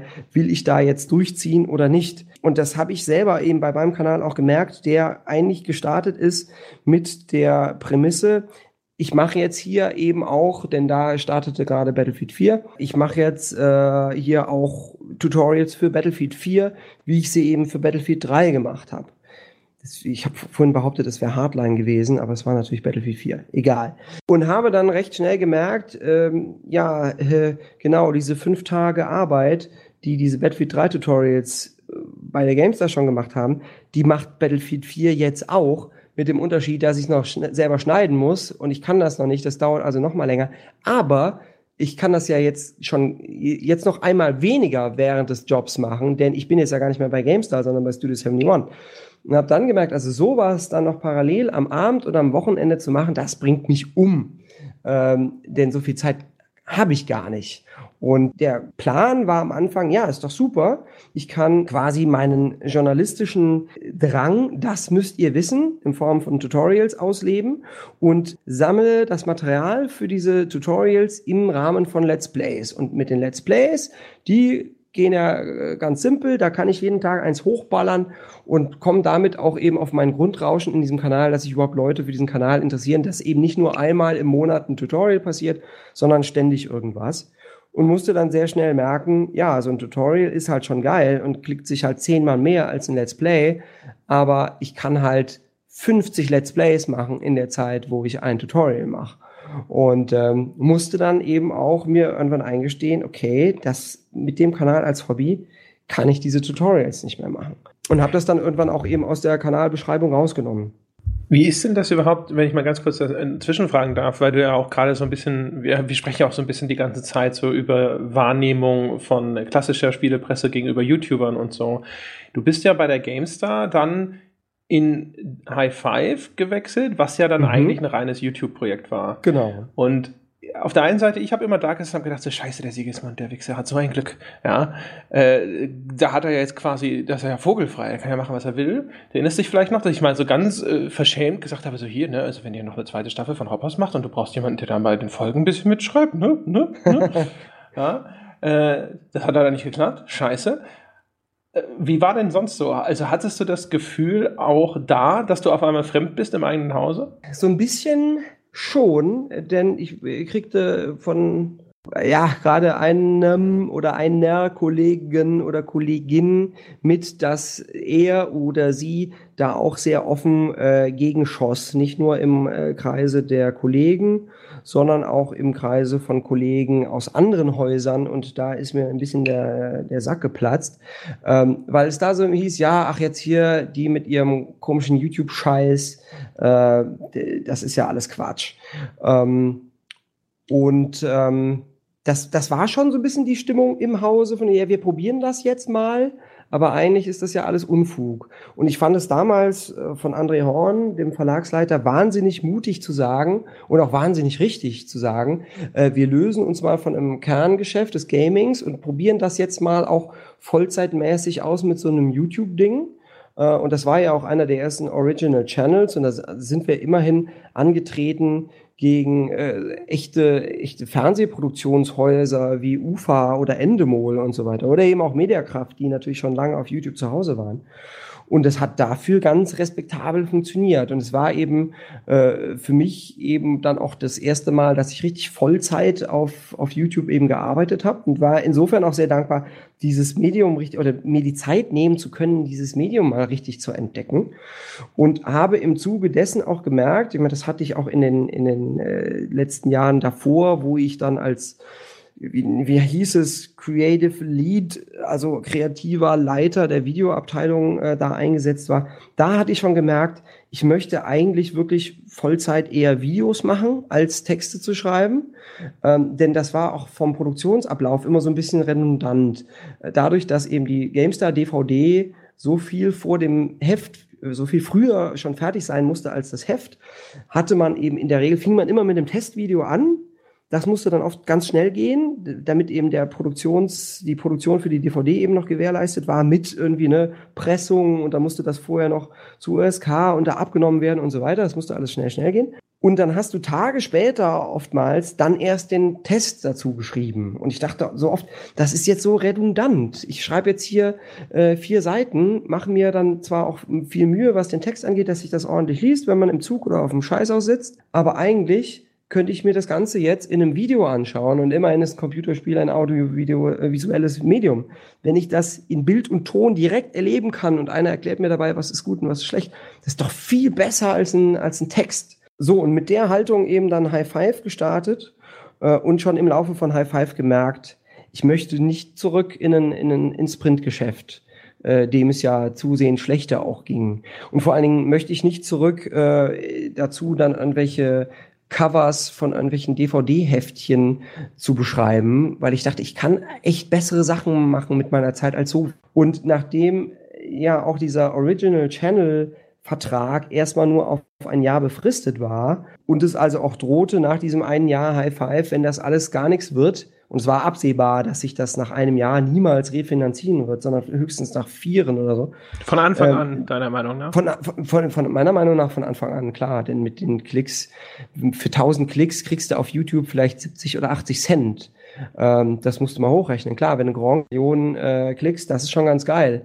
Ähm, ich mache mit meinem Kanal, der wie gesagt ein Hobby ist, im, im Monat, gerade weil ich keine aktuell keine, keine Videos mache, 300.000 Klicks ja, kannst du mal ausrechnen. Davon äh, kannst du nicht mal eine Garage bezahlen. Aber da hätte man ja wahrscheinlich schon sagen können, so ja, aber wenn wir das jetzt hier professionell vom Verlag aus machen mit vier, fünf Leuten, dann schaffen wir ja auch mehr als 200.000 Subscriber. Ja, aber nicht so viele, dass du diese gerade vier, fünf Leute noch bezahlen kannst. Äh, ich, ich kann mir das erlauben, 500.000, äh, also wenn ich alleine äh, im Monat zwei Millionen Klicks machen würde, das wäre schon ganz gut. Ich muss ja dafür auch keinen bezahlen. In dem Moment, wo du irgendwen bezahlen musst, äh, Kameramann, Cutter und so weiter, die ja dann auch gerne mal 300, 400 Euro am Tag kosten, lässt sich das niemals refinanzieren. Lässt sich das nur refinanzieren eben über irgendwelche Product Placements und Werbegeschichten. Aber wieso habt ihr es dann überhaupt gemacht? Also wenn du einerseits sagst, es war relativ klar, dass das niemals in einem Jahr sich refinanzieren lässt und sondern drei, vier Jahre sogar dauert, wieso hast du dann, um es jetzt ganz banal zu sagen, da überhaupt mitgemacht? Dann, dann musste man doch äh, das Ende kommen sehen. Ja, ähm, nur war ja erstmal das Ding für mindestens ein Jahr von Google finanziert. Ähm, das heißt, da mussten wir uns über Finanzierung keine Sorgen machen. Das war klar, dass das Team bezahlt wird, dass alle, alle ihr Gehalt kriegen können weiterhin. Ähm, es hing halt davon ab, wie lange läuft das auch noch weiter, wie lange ist auch der, der Verlag bereit, da rein zu investieren, damit sich das irgendwann amortisiert. Und ich weiß jetzt nicht, wie lange High Five letztlich lief. Ähm, waren es drei Jahre? Ich glaube, es waren, waren drei Jahre. Und offensichtlich war da, ich meine, ich war da ja schon lange weg, offensichtlich war auch da der Punkt noch nicht erreicht, dass das sich refinanziert hätte. Gerade wenn du eben vier, fünf Leute Vollzeit da drauf hast ähm, ne, und, und äh, keine Ahnung, also oben irgendwelche Zahlen zu sagen, wenn du, selbst wenn du einen Praktikanten hast, der im Monat 700, 800 Euro kostet, dann musst du in, mit diesem Kanal 700, 800.000 Views machen, damit du allein nur den Praktikanten bezahlt hast. Und wenn du dann eben noch ähm, da die, die, Journal die Redakteure eben auch noch hast, die deutlich mehr verdienen, dann wird's echt eng. So, und insofern war es klar, ich mache das gerne mit, solange eben äh, Google die Nummer erstmal bezahlt und äh, solange auch meine Hoffnung ist, dass der Verlag sagt, das ist ein neues Geschäftsmodell, gerade auch mit, mit Sponsorings und so weiter, können wir da auf kurz oder lang eben auch den Printmarkt mit ausgleichen. Dann probieren wir das doch mal. Als dann aber eben nach einem halben, dreiviertel Jahr Pro7 ankam und sagte, du, wir machen jetzt hier auch mal so ein YouTube-Ding auf. Möchtest du das nicht kreativ leiten?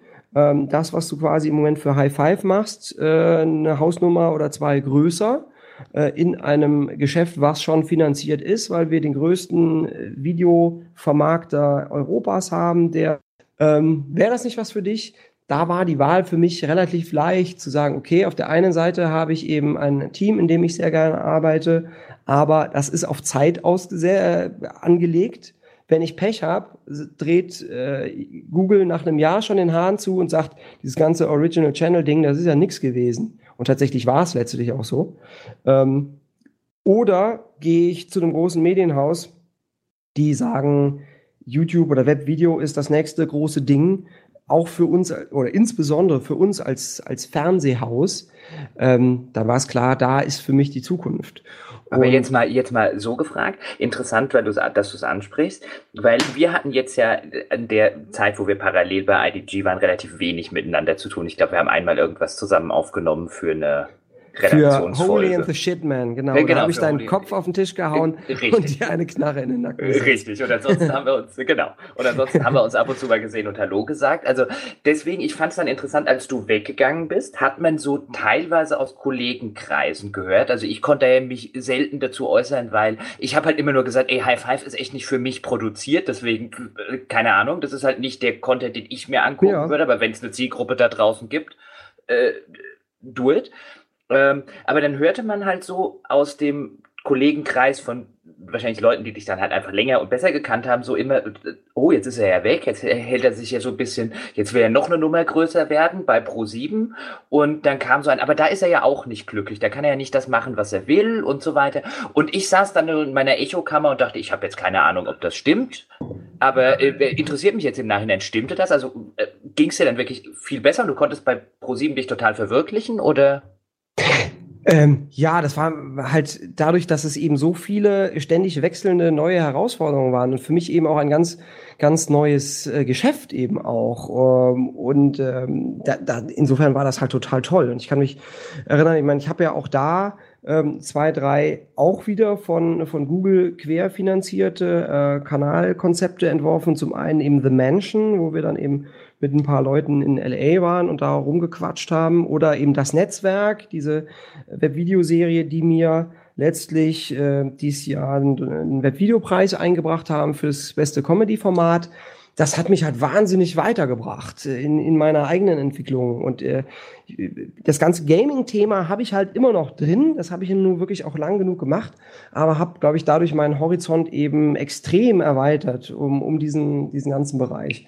Mit der Folge, dass ich eben mittlerweile äh, quasi drei Standbeine habe, auf denen ich als Selbstständiger, nachdem ich ja jetzt zum Jahreswechsel Studio 71 wieder verlassen habe, als Selbstständiger sehr gut stehen kann. Ich habe also zum einen die, die Gaming- Kompetenz, halte da also gerne mal Vorträge darüber, was ist Gaming, wie funktioniert das, gleichzeitig gemischt mit, mit äh, wie funktioniert Let's Play, wie funktioniert YouTube. Ähm, ich kann äh, Firmen beraten, dahingehend Videokonzepte, wie funktioniert Werbung, wie funktioniert Influencer-Marketing und bin gleichzeitig eben dadurch, dass ich recht früh angefangen habe, mich selbst eben auch so ein bisschen zu so einer Marke aufzubauen, auch eben selber einer von diesen Influencern. Und äh, mit einem dieser Geschäftsbereiche habe ich eigentlich immer genug zu tun, so dass ich jetzt ähm, quasi einen Schritt nach Studio 71 wiederum sagen kann, das ist also für mich nochmal eine Weiterentwicklung äh, und lebe jetzt in, im Moment in diesem wahnsinnigen Luxus, dass ich mir wirklich aussuchen kann, was, was mag ich denn, was, was könnte ich denn, was könnte ich denn heute Schönes machen? und ähm, auch immer, das ist natürlich als Selbstständiger, und ihr werdet es jetzt ja auch kennen, macht es einen natürlich wahnsinnig nervös, wenn du weißt, okay, da kommt nicht am Ende des Monats immer der Gehaltscheck, auf den du bauen kannst. Du musst schon immer gucken, dass da auch irgendwie was kommt. Äh, und bin auch ein, zwei Mal echt nervös geworden, als ich dann mal auch einem Kunden absagen musste. Du wolltest dich doch selbstständig machen, um nur noch Sachen zu machen, die dir Spaß machen, auch wenn das natürlich jugendlicher Leichtsinn ist habe dann eben doch ein, zwei äh, Kunden eben äh, dann abgelehnt, beziehungsweise die Zusammenarbeit auch beendet, war dann furchtbar nervös und merkt am nächsten Tag, ach, guck mal hier, jetzt kommt von aus einer ganz anderen Richtung, die ich gar nicht auf dem Schirm hatte, wieder ein Angebot. Ähm, und das verdanke ich letztlich alles damals dem, dem Wechsel äh, von GameStar zu Studio 71. Eben auch raus aus dieser Comfortzone. Und da schließt sich auch wieder so ein bisschen der Kreis, zu dem Ursprungsposting. Ich kenne so viele, so, so viele Spieleredakteure, die schon seit Jahren mit ihrem Job unzufrieden sind und eigentlich lieber gerne was anderes machen wollten und es dann doch nicht tun, weil sie sich nicht trauen oder vielleicht sogar sich selber eingestehen, naja gut, wer nimmt mich denn noch? Ich kann ja höchstens zu irgendeiner äh, PR-Firma gehen und dann da PR machen, aber sonst ist da ja nicht mehr viel, was ich auch machen kann. Und äh, wenn das ich, ich glaube nicht, dass sich so viele Leute das wirklich äh, auch ernsthaft eingestehen. Aber wenn sowas zumindest unterbewusst dann so ein bisschen noch mitschwingt und vielleicht auch die Sorge, dass man das alte Eisen ist und diese jungen Leute mit diesem Medium, was man halt auch nicht so richtig versteht, da an einem vorbeiziehen, dann kann ich das gut verstehen, dass man da nicht besonders glücklich ist. Und wenn man dann so Sachen aus dem Bus hört, dann halt auch noch viel weniger glücklich. Aber ich muss dich noch mal ganz kurz, ich muss noch mal, bevor wir zu weit weg sind von dem Thema, es gibt noch ein, zwei Sachen, die möchte ich noch mal zu, zum Thema High Five fragen.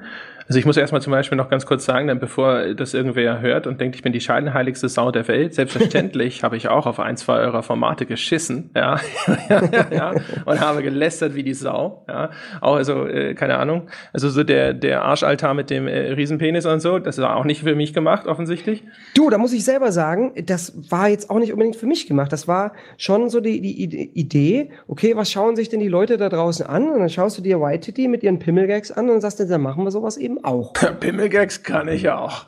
Ja, siehst du. Ja.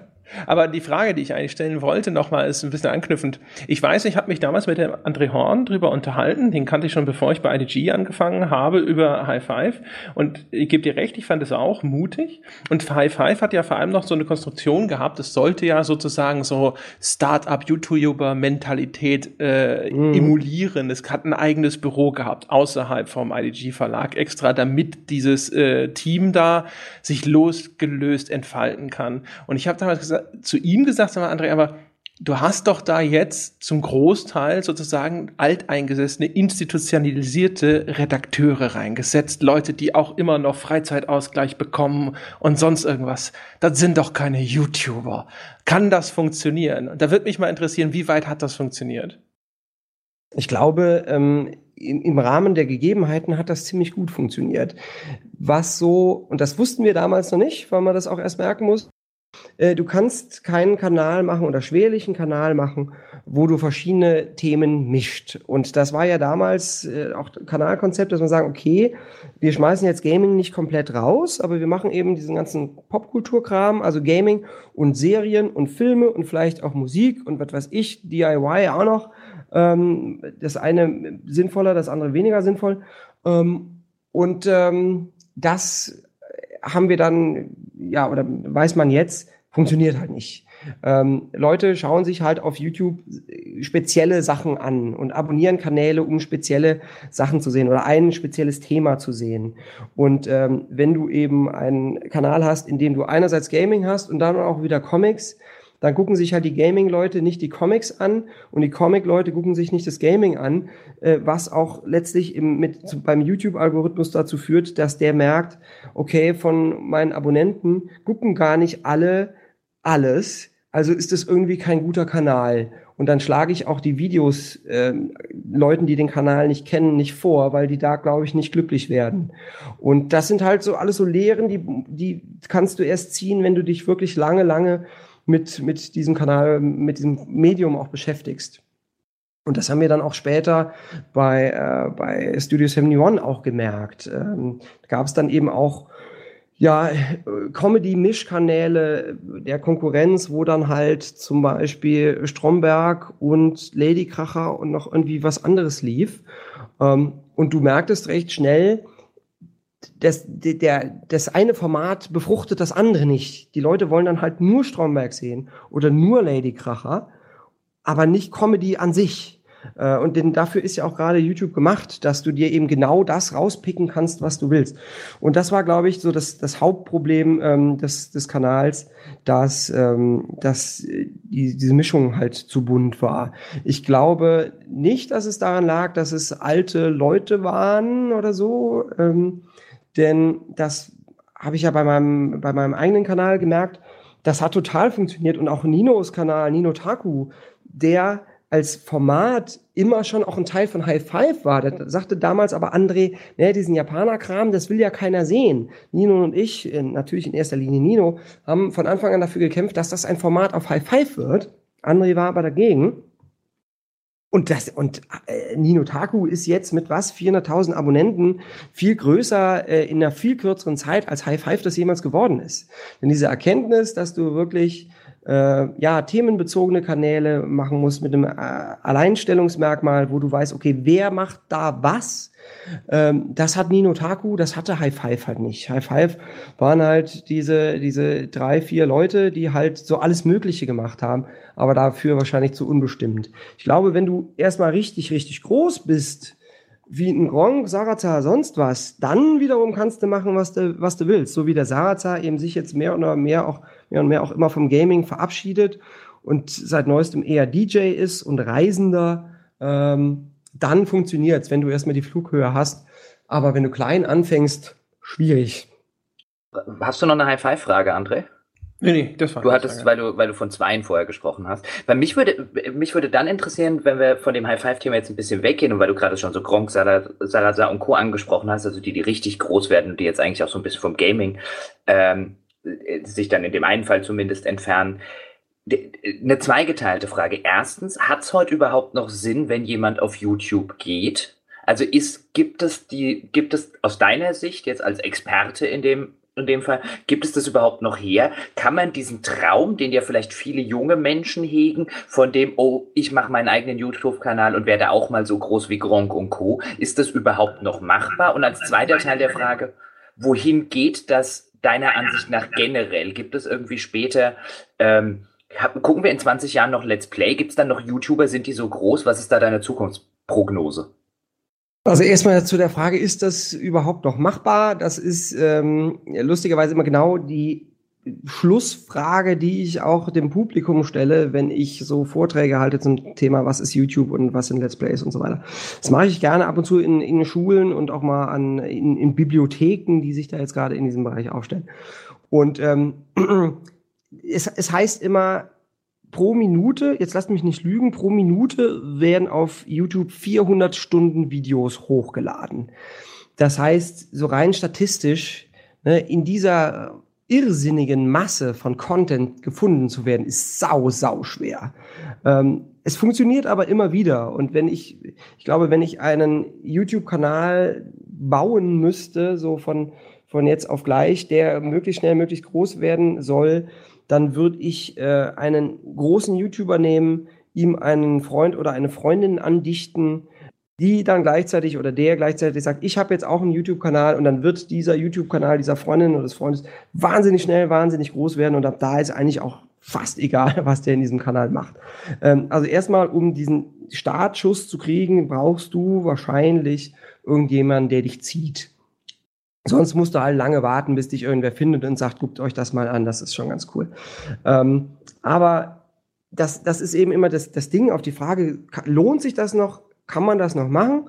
Das lohnt sich immer, das kann man immer noch machen. Und ich finde, da ist auch, wie gesagt, Nino Taku ein gutes Beispiel dafür. Ich weiß jetzt nicht, wie alt der Kanal ist, aber der ist so schnell gewachsen und da gab es eben auch nur in Anführungsstrichen den Nino, der jetzt eben auch nicht äh, die riesen Social Media Reichweite gehabt hätten, in kürzester Zeit etabliert als die Anlaufstelle für Anime und, und Manga in Deutschland. Aber liegt es, liegt es dann tatsächlich daran, ich will jetzt dem Nino nichts absprechen, um Gottes Willen, ähm, sondern einfach nur ketzerisch die Frage stellen, weil du ja auch schon erwähnt hast, jede Minute 400 Stunden Videomaterial, das da hochgeladen wird. Sind die erfolgreichen YouTuber die, die wirklich gut waren oder sind das einfach nur die, die Glück hatten?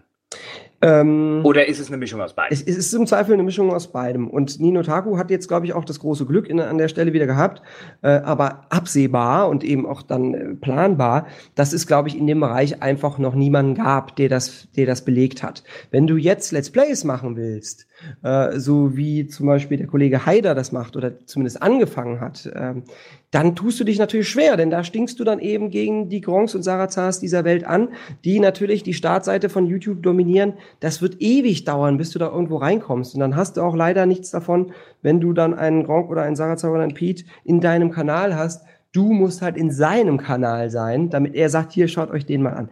Dann, äh, dann kann das funktionieren. Aber, und das ist auch immer das, was ich den, den Leuten versuche mitzugeben, die dann fragen, lohnt sich das über, überhaupt noch? Das Wichtigste am YouTube machen ist eben meiner Meinung nach der Wille, diese Videos zu machen, auch wenn sie keiner schaut. Denn die Chance ist sehr, sehr hoch, ähm, dass die keiner schauen wird. Und ich habe äh, vor einer Weile einen Let's Play-Kanal gefunden, ähm, der hatte über 3000 Videos schon. Ich glaube, ich habe selber noch nicht mal 400 über 3000 Videos und hatte nicht mal 200 Abonnenten. Und ich habe dann nur spaßeshalber in ein Video reingeschaut, um zu gucken, was macht denn der so richtig krass falsch, dass das keiner sehen will. Und es war gar nicht so falsch, jetzt mal davon abgesehen, dass er Österreicher war. Das mag nicht jeder. Äh, aber das war, an sich war das schon, waren das okay Let's Plays. Ähm, und dann habe ich den angeschrieben und habe gesagt, Alter, wie krass, 3000 Videos, es schaut dir keiner zu, du machst es trotzdem. Nee, andersrum, ich habe ihn nicht angeschrieben. Ich habe sein, äh, ich habe darüber auf Facebook geschrieben. Hab gesagt, ich habe einen Kanal gefunden, ohne ihn zu nennen. Äh, absurd. Ich hätte schon lange aufgehört. Ich finde find das halt super, wenn jemand das einfach weitermacht. Und dann haben halt die Leute dann schon gefragt, ich weiß nicht mehr, warum ich nicht gleich verlinkt habe. Äh, weiß ich wirklich nicht mehr. Und dann haben halt die Leute gefragt, okay, wer, wer ist denn das? Und dann habe ich ihn verlinkt und da hat er halt am nächsten Tag, glaube ich, 3000 Abonnenten oder so gehabt. Und da merkst du, ne, schiebt dich einer an. Ich weiß nicht, wie viel er davon letztlich dann auch gehabt hat. Ich glaube nicht, dass die dann auch alle hängen geblieben sind. Für jedes Video einen Abonnenten. Irgendwie so, ja. Ähm, und aber das, das Wichtigste dabei war eben, na, er hat das halt gemacht, weil es ihm Spaß gemacht hat. Und wenn man sich, wenn man äh, das macht, weil es einem Spaß macht, dann ist es einem ja hoffentlich auch egal, wie viele Leute zuschauen. Und wenn man dann noch das große Glück hat, dass einen irgendwer pusht und man plötzlich auch noch erfolgreich wird damit und plötzlich auch noch Geld verdienen kann damit, dann ist das wiederum der, der äh, wahr gewordene Traum, den ja normalerweise nur Pornostars oder Spieleredakteure leben. Um, ja, um das übrigens, ist, um ich will aber ganz, ganz kurz noch als Anmerkung nur, also ich meine, man muss natürlich auch dazu sagen, sowohl du als auch Nino, ihr hattet natürlich quasi vorher die Plattform der GameStar, ihr seid ja nicht von Null gestartet. Ja, klar, logisch. Denn das war auch äh, in, in der Opener, also mein, mein Trailer auf meinem Kanal, war natürlich ey, ich mache jetzt das, ich mache jetzt wieder diese Battlefield-Tutorials aus der GameStar-Zeit. Und äh, natürlich habe ich dann ganz schnell ganz viele Abonnenten gehabt. Genauso David Hein, der von Giga kam, den man da schon kannte. Der hat natürlich auch dieses, dieses, diese Plattform genutzt, logisch. Ähm, das, das hilft auf jeden Fall. Also klar. Ich, dann habe ich noch eine Frage, weil du das Wort David Hein, ja, tut mir leid, weil du das Wort David Hein benutzt hast. Ah, und zwar das. Das hatte ich befürchtet. Pass auf, nein, nein. Ich mach das nächste Fass auf. Nein, ich muss, dich, ich muss dir nur eine Frage stellen. Das ist wichtig, das ist wichtig, pass auf. In meiner Zeit bei der GameStar gab es unter zig Videos immer mal wieder den Kommentar, der Fabian hätte ja im Interview mit David Hein damals zugegeben, dass bei der GameStar manipuliert wurde. Hä? Das Video habe ich mir angeschaut, das ist das, wo du mit David auf der Couch sitzt, ja. ja. Und es ist ein bisschen ambivalent, weil du einerseits beschreibst, ja, dass du irgendwo als Redakteur sitzt und dann kommt jemand und sagt, du sollst höher werden, aber dann sagst du, du machst das nicht. Aber irgendwann später sagst du, bei der GameStar kommt das, kam das nicht vor. Jetzt kannst du mal hier the record straight machen. Fabian, was wolltest du da wirklich sagen? Nee, das, ich wollte ganz deutlich sagen, dass, das, äh, dass mir das nie passiert ist. Ähm, ich hatte das einzige Mal, wo es, wo es so fast in die Richtung ging, war, dass ich ein Spiel relativ schlecht bewertet habe, von dem alle Leute dachten oder wo man vorher dachte, das wird doch bestimmt besser. Ähm, um es gerade rauszusagen, es war Homefront, dem ich eine 74 gegeben habe. Ähm, und da waren Leute ein bisschen nervös äh, in den höheren Etagen und meinte, bist du dir wirklich sicher, dass das eine 74 ist? Ähm, denn die, die schalten ja auch Werbung bei uns und äh, das wäre blöd, wenn, wenn du jetzt, denn der Publisher sagt, alle anderen geben viel, viel mehr. Wäre blöd, wenn wir jetzt die wären oder du jetzt der wärst, der total schlecht bewertet hat und dann stehen wir so alleine da. Bist du dir da wirklich sicher? Und ich habe dann gesagt, ja, ich bin mir da wirklich sicher. Ich bin davon überzeugt, lies gerne den Text, schau dir den äh, Wertungskasten an, das ist eine 74. Und dann hieß es da auch, okay, ja, dann, wenn du das sagst, dann ist es eine 74. Ähm, und dann kam irgendwie eine Woche später war äh, hier der, der wie, wie heißt der Met Metacritics-Schnitt kam raus und der Metacritics-Schnitt war eine 74. Und äh, insofern war das, war das dann alles gut. Das zeigte mir höchstens, und ich weiß nicht, ob es das war, worauf ich anspielen wollte, es zeigte mir höchstens, dass es die Verantwortung des Redakteurs ist, seine eigene Meinung dann tatsächlich auch durchzusetzen. Äh, gegen solche Interessen wie, und, und da habe ich auch in diesem Interview drauf gepocht, äh, gegen Interessen der Sales-Abteilung. Äh, also der, der Anzeigenabteilung, die eben sagt, ja, aber das ist ein wichtiger Kunde, die schalten ganz viel Werbung. Denn ähm, das war auch meine GameStar-Historie. Ich habe mal für Shellshock Vietnam 67 hieß es, äh, in so einem ziemlich schlechten Vietnam Third-Person oder First-Person-Shooter, da haben wir uns damals entschieden, das Ding nicht zu bewerten, weil da ganz viele äh, geschmacklose Zwischensequenzen drin waren, die also schon in Richtung Kriegsverherrlichung gingen.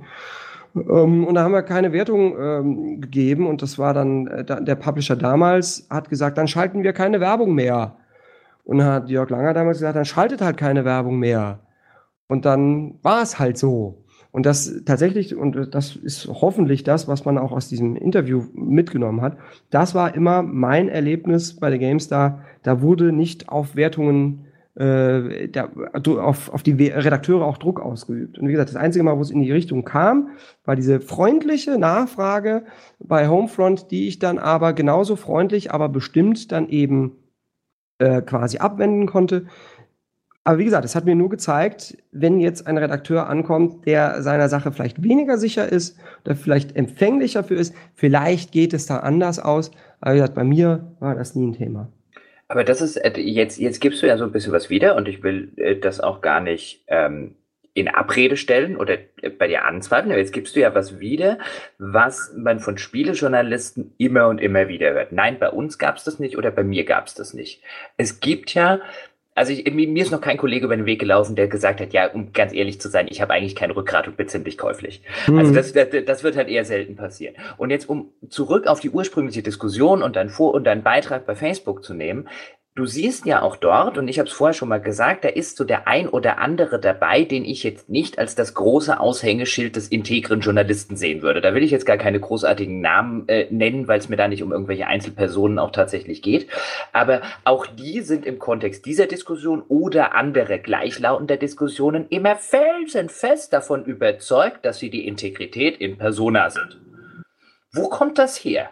Deiner Einschätzung nach. Also, dass jede, also natürlich wird es, wird es ganz normale psychologische äh, Ursachen auch noch dazu haben und äh, psychologische Phänomene. Aber gerade in der Spielepresse erscheint mir das und immer sehr, sehr weit verbreitet und jetzt vielleicht auch in, im, im YouTube-Bereich, dass immer die anderen die käuflichen sind.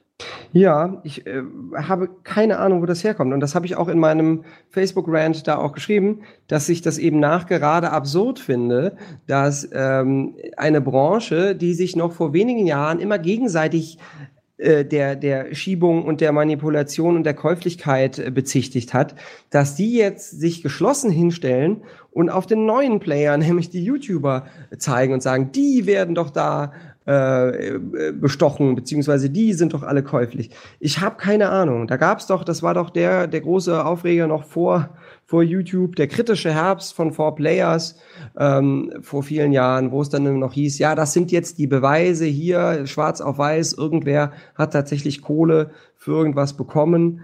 Ähm, ja, äh, keine Ahnung, wo das, wo das dann herkommt. Man merkt es dann eben auch so wieder ein bisschen bei diesem Ubisoft-Video, ähm, dass eben genau die Leute, die sagen, ja, furchtbar, lassen sich da vorführen, diese, diese YouTube-Huren, Webvideo-Huren und äh, ich würde sowas ja nie machen. Und dann treten genau diese Leute in so einem Video auf.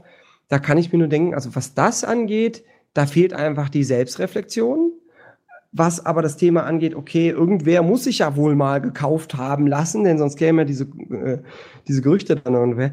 Das, das, das weiß ich schlichtweg nicht. Aber nun ist es auch so, ich, ich weiß, dass in Diskussionen immer nur von mir selber sprechen. Ich habe keine Ahnung, ob es da wirklich jemals irgendwelche Schiebereien gab. Es gab dann immer nur so, es hieß dann, ja, da und da ist das auf jeden Fall, so bin ich mir ganz sicher. Ähm, aber ich, also ich, ich weiß jetzt, also ich, ich, muss tatsächlich also offen und ehrlich zugeben, ich weiß, dass es durchaus an der einen oder anderen Stelle, wo ich mitbekommen habe, jetzt nicht zu den Schiebereien im Sinne von einem hier ist Geld, da ist Wertung XY, aber schon zu Einflussnahme oder auch äh, in, in welcher Form auch immer okay. durchaus gekommen ist. Aber das sind auch da wieder dann von Leuten und vielleicht habe ich das in der einen oder anderen Sache auch ganz anders bei mir selber wahrgenommen, das kann ja natürlich sein, aber das ist immer von Leuten, die am nächsten Tag tatsächlich ihre Hand für ihre Integrität ins Feuer legen würden.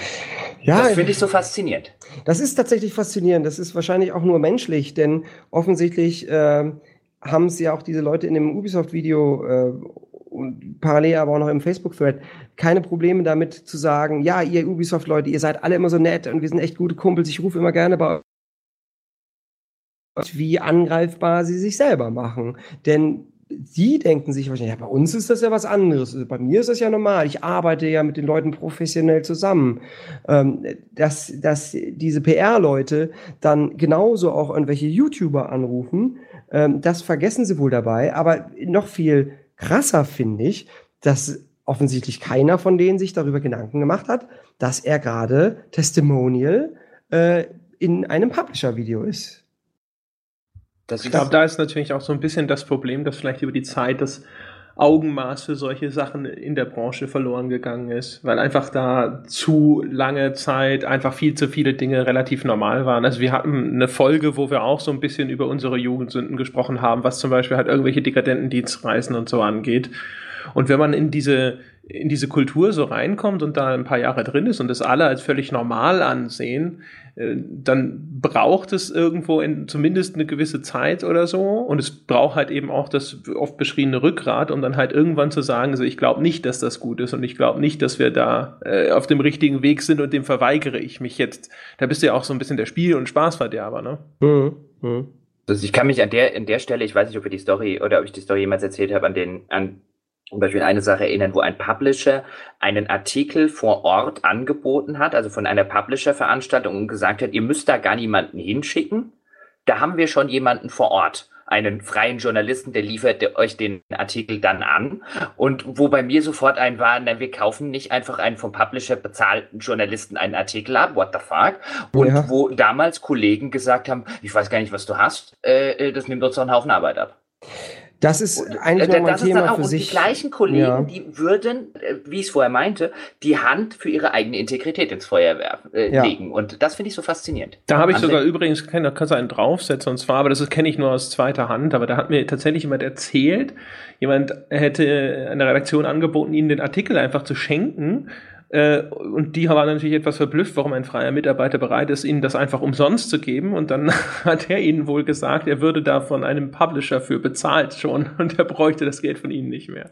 Das ist halt, ja, das ist genau der Kollege, in Anführungsstrichen, auf den ich jetzt auch angespielt hätte. Das ist halt der Wahnsinn. Das ist wirklich der Wahnsinn. Da kann ich mich nur so wahnsinnig drüber aufregen. Denn ähm, da bist du halt eins zu eins bei, das ist Influencer-Marketing. Ja, wenn du, wenn du einen freien Redakteur, äh, freien Journal, kannst du nicht mehr Journalist nennen, wenn du einen freien Schreiber dafür bezahlst, dass er deine Meinung in so ein Heft reinjubelt, ähm, dann hast du das gleiche gemacht, wie wenn du halt einen YouTuber dafür bezahlst und dem sagst, komm hier, kannst du dafür mal das und das sagen? Ähm, nur noch, ist das eigentlich noch viel schlimmer, denn du tust dabei so, als wärst du ein Journalist. Jetzt hast du, oder jetzt haben auch wir teilweise, ähm, weil wir so ein bisschen an, ein, an der einen oder anderen Stelle ähm, auch mitgemacht haben, über die Spielepresse geschimpft, um es so rum zu formulieren. Und jetzt stellt ja, mehr über, über, ihre Vertreter eigentlich. Oder über, genau, über, über Teile ihrer Vertreter. Wir so. wollen die ja auch nicht alle über einen Kamm scheren. Um, Jetzt ist aber die Sache so, wenn wir uns jetzt gerade sowas, zum Beispiel auch die Reaktion jetzt auf dieses 30 oder die teilweise Reaktion auf dieses Ubisoft-Video, über das wir gesprochen haben, zum Beispiel anschauen, ist es nicht so, dass die Spielepresse die klassische alteingesessene Spielepresse mittlerweile eigentlich so unter Beobachtung und so unter Generalverdacht steht, egal bei welchem YouTube-Video man irgendwie guckt, was von einem etablierten Medium ist, einen mindestens findet man immer, der drunter schreibt, ihr seid doch eh alle gekauft, während bei YouTube, gerade weil es eine so junge Zielgruppe anspricht und weil teilweise eine vollkommen medienunerfahrene und medieninkompetente Zielgruppe anspricht, eigentlich noch viel, viel mehr Sodom und Gomorra herrscht, das nur keiner mitkriegt. Das ist sicherlich richtig, aber ich glaube, ein Teil dabei ist auch, und ich muss es auch von mir selber sagen, ich verfolge auch ähm, die, die Spielemagazine eigentlich gar nicht mehr. Äh, ich lese auch keine Spieletests mehr, weil die mich oftmals auch gar nicht interessieren, weil ich schon selber weiß, ob mich ein Spiel interessiert oder nicht. Ähm, und ich habe eher so das Gefühl, es ist jetzt vielleicht ein bisschen ketzerisch, dass äh, sich einfach auch viele Leute da draußen für die klassischen Spielemagazine gar nicht mehr so interessieren. Ähm, und dass die eben dann gar nicht mal so unter äh, Beobachtung stehen oder nur unter Beobachtung der Leute, die die eh schon seit zehn Jahren beobachten und die eh schon seit zehn Jahren in den Foren rumnöhlen als ich bei der GameStar angefangen habe und zum ersten Mal da ins Forum geschaut habe, habe ich gedacht, boah, wo habe ich hier angefangen? Das ist das schlimmste Magazin der Welt. Alle hassen es. Alle schimpfen in diesem Forum rum.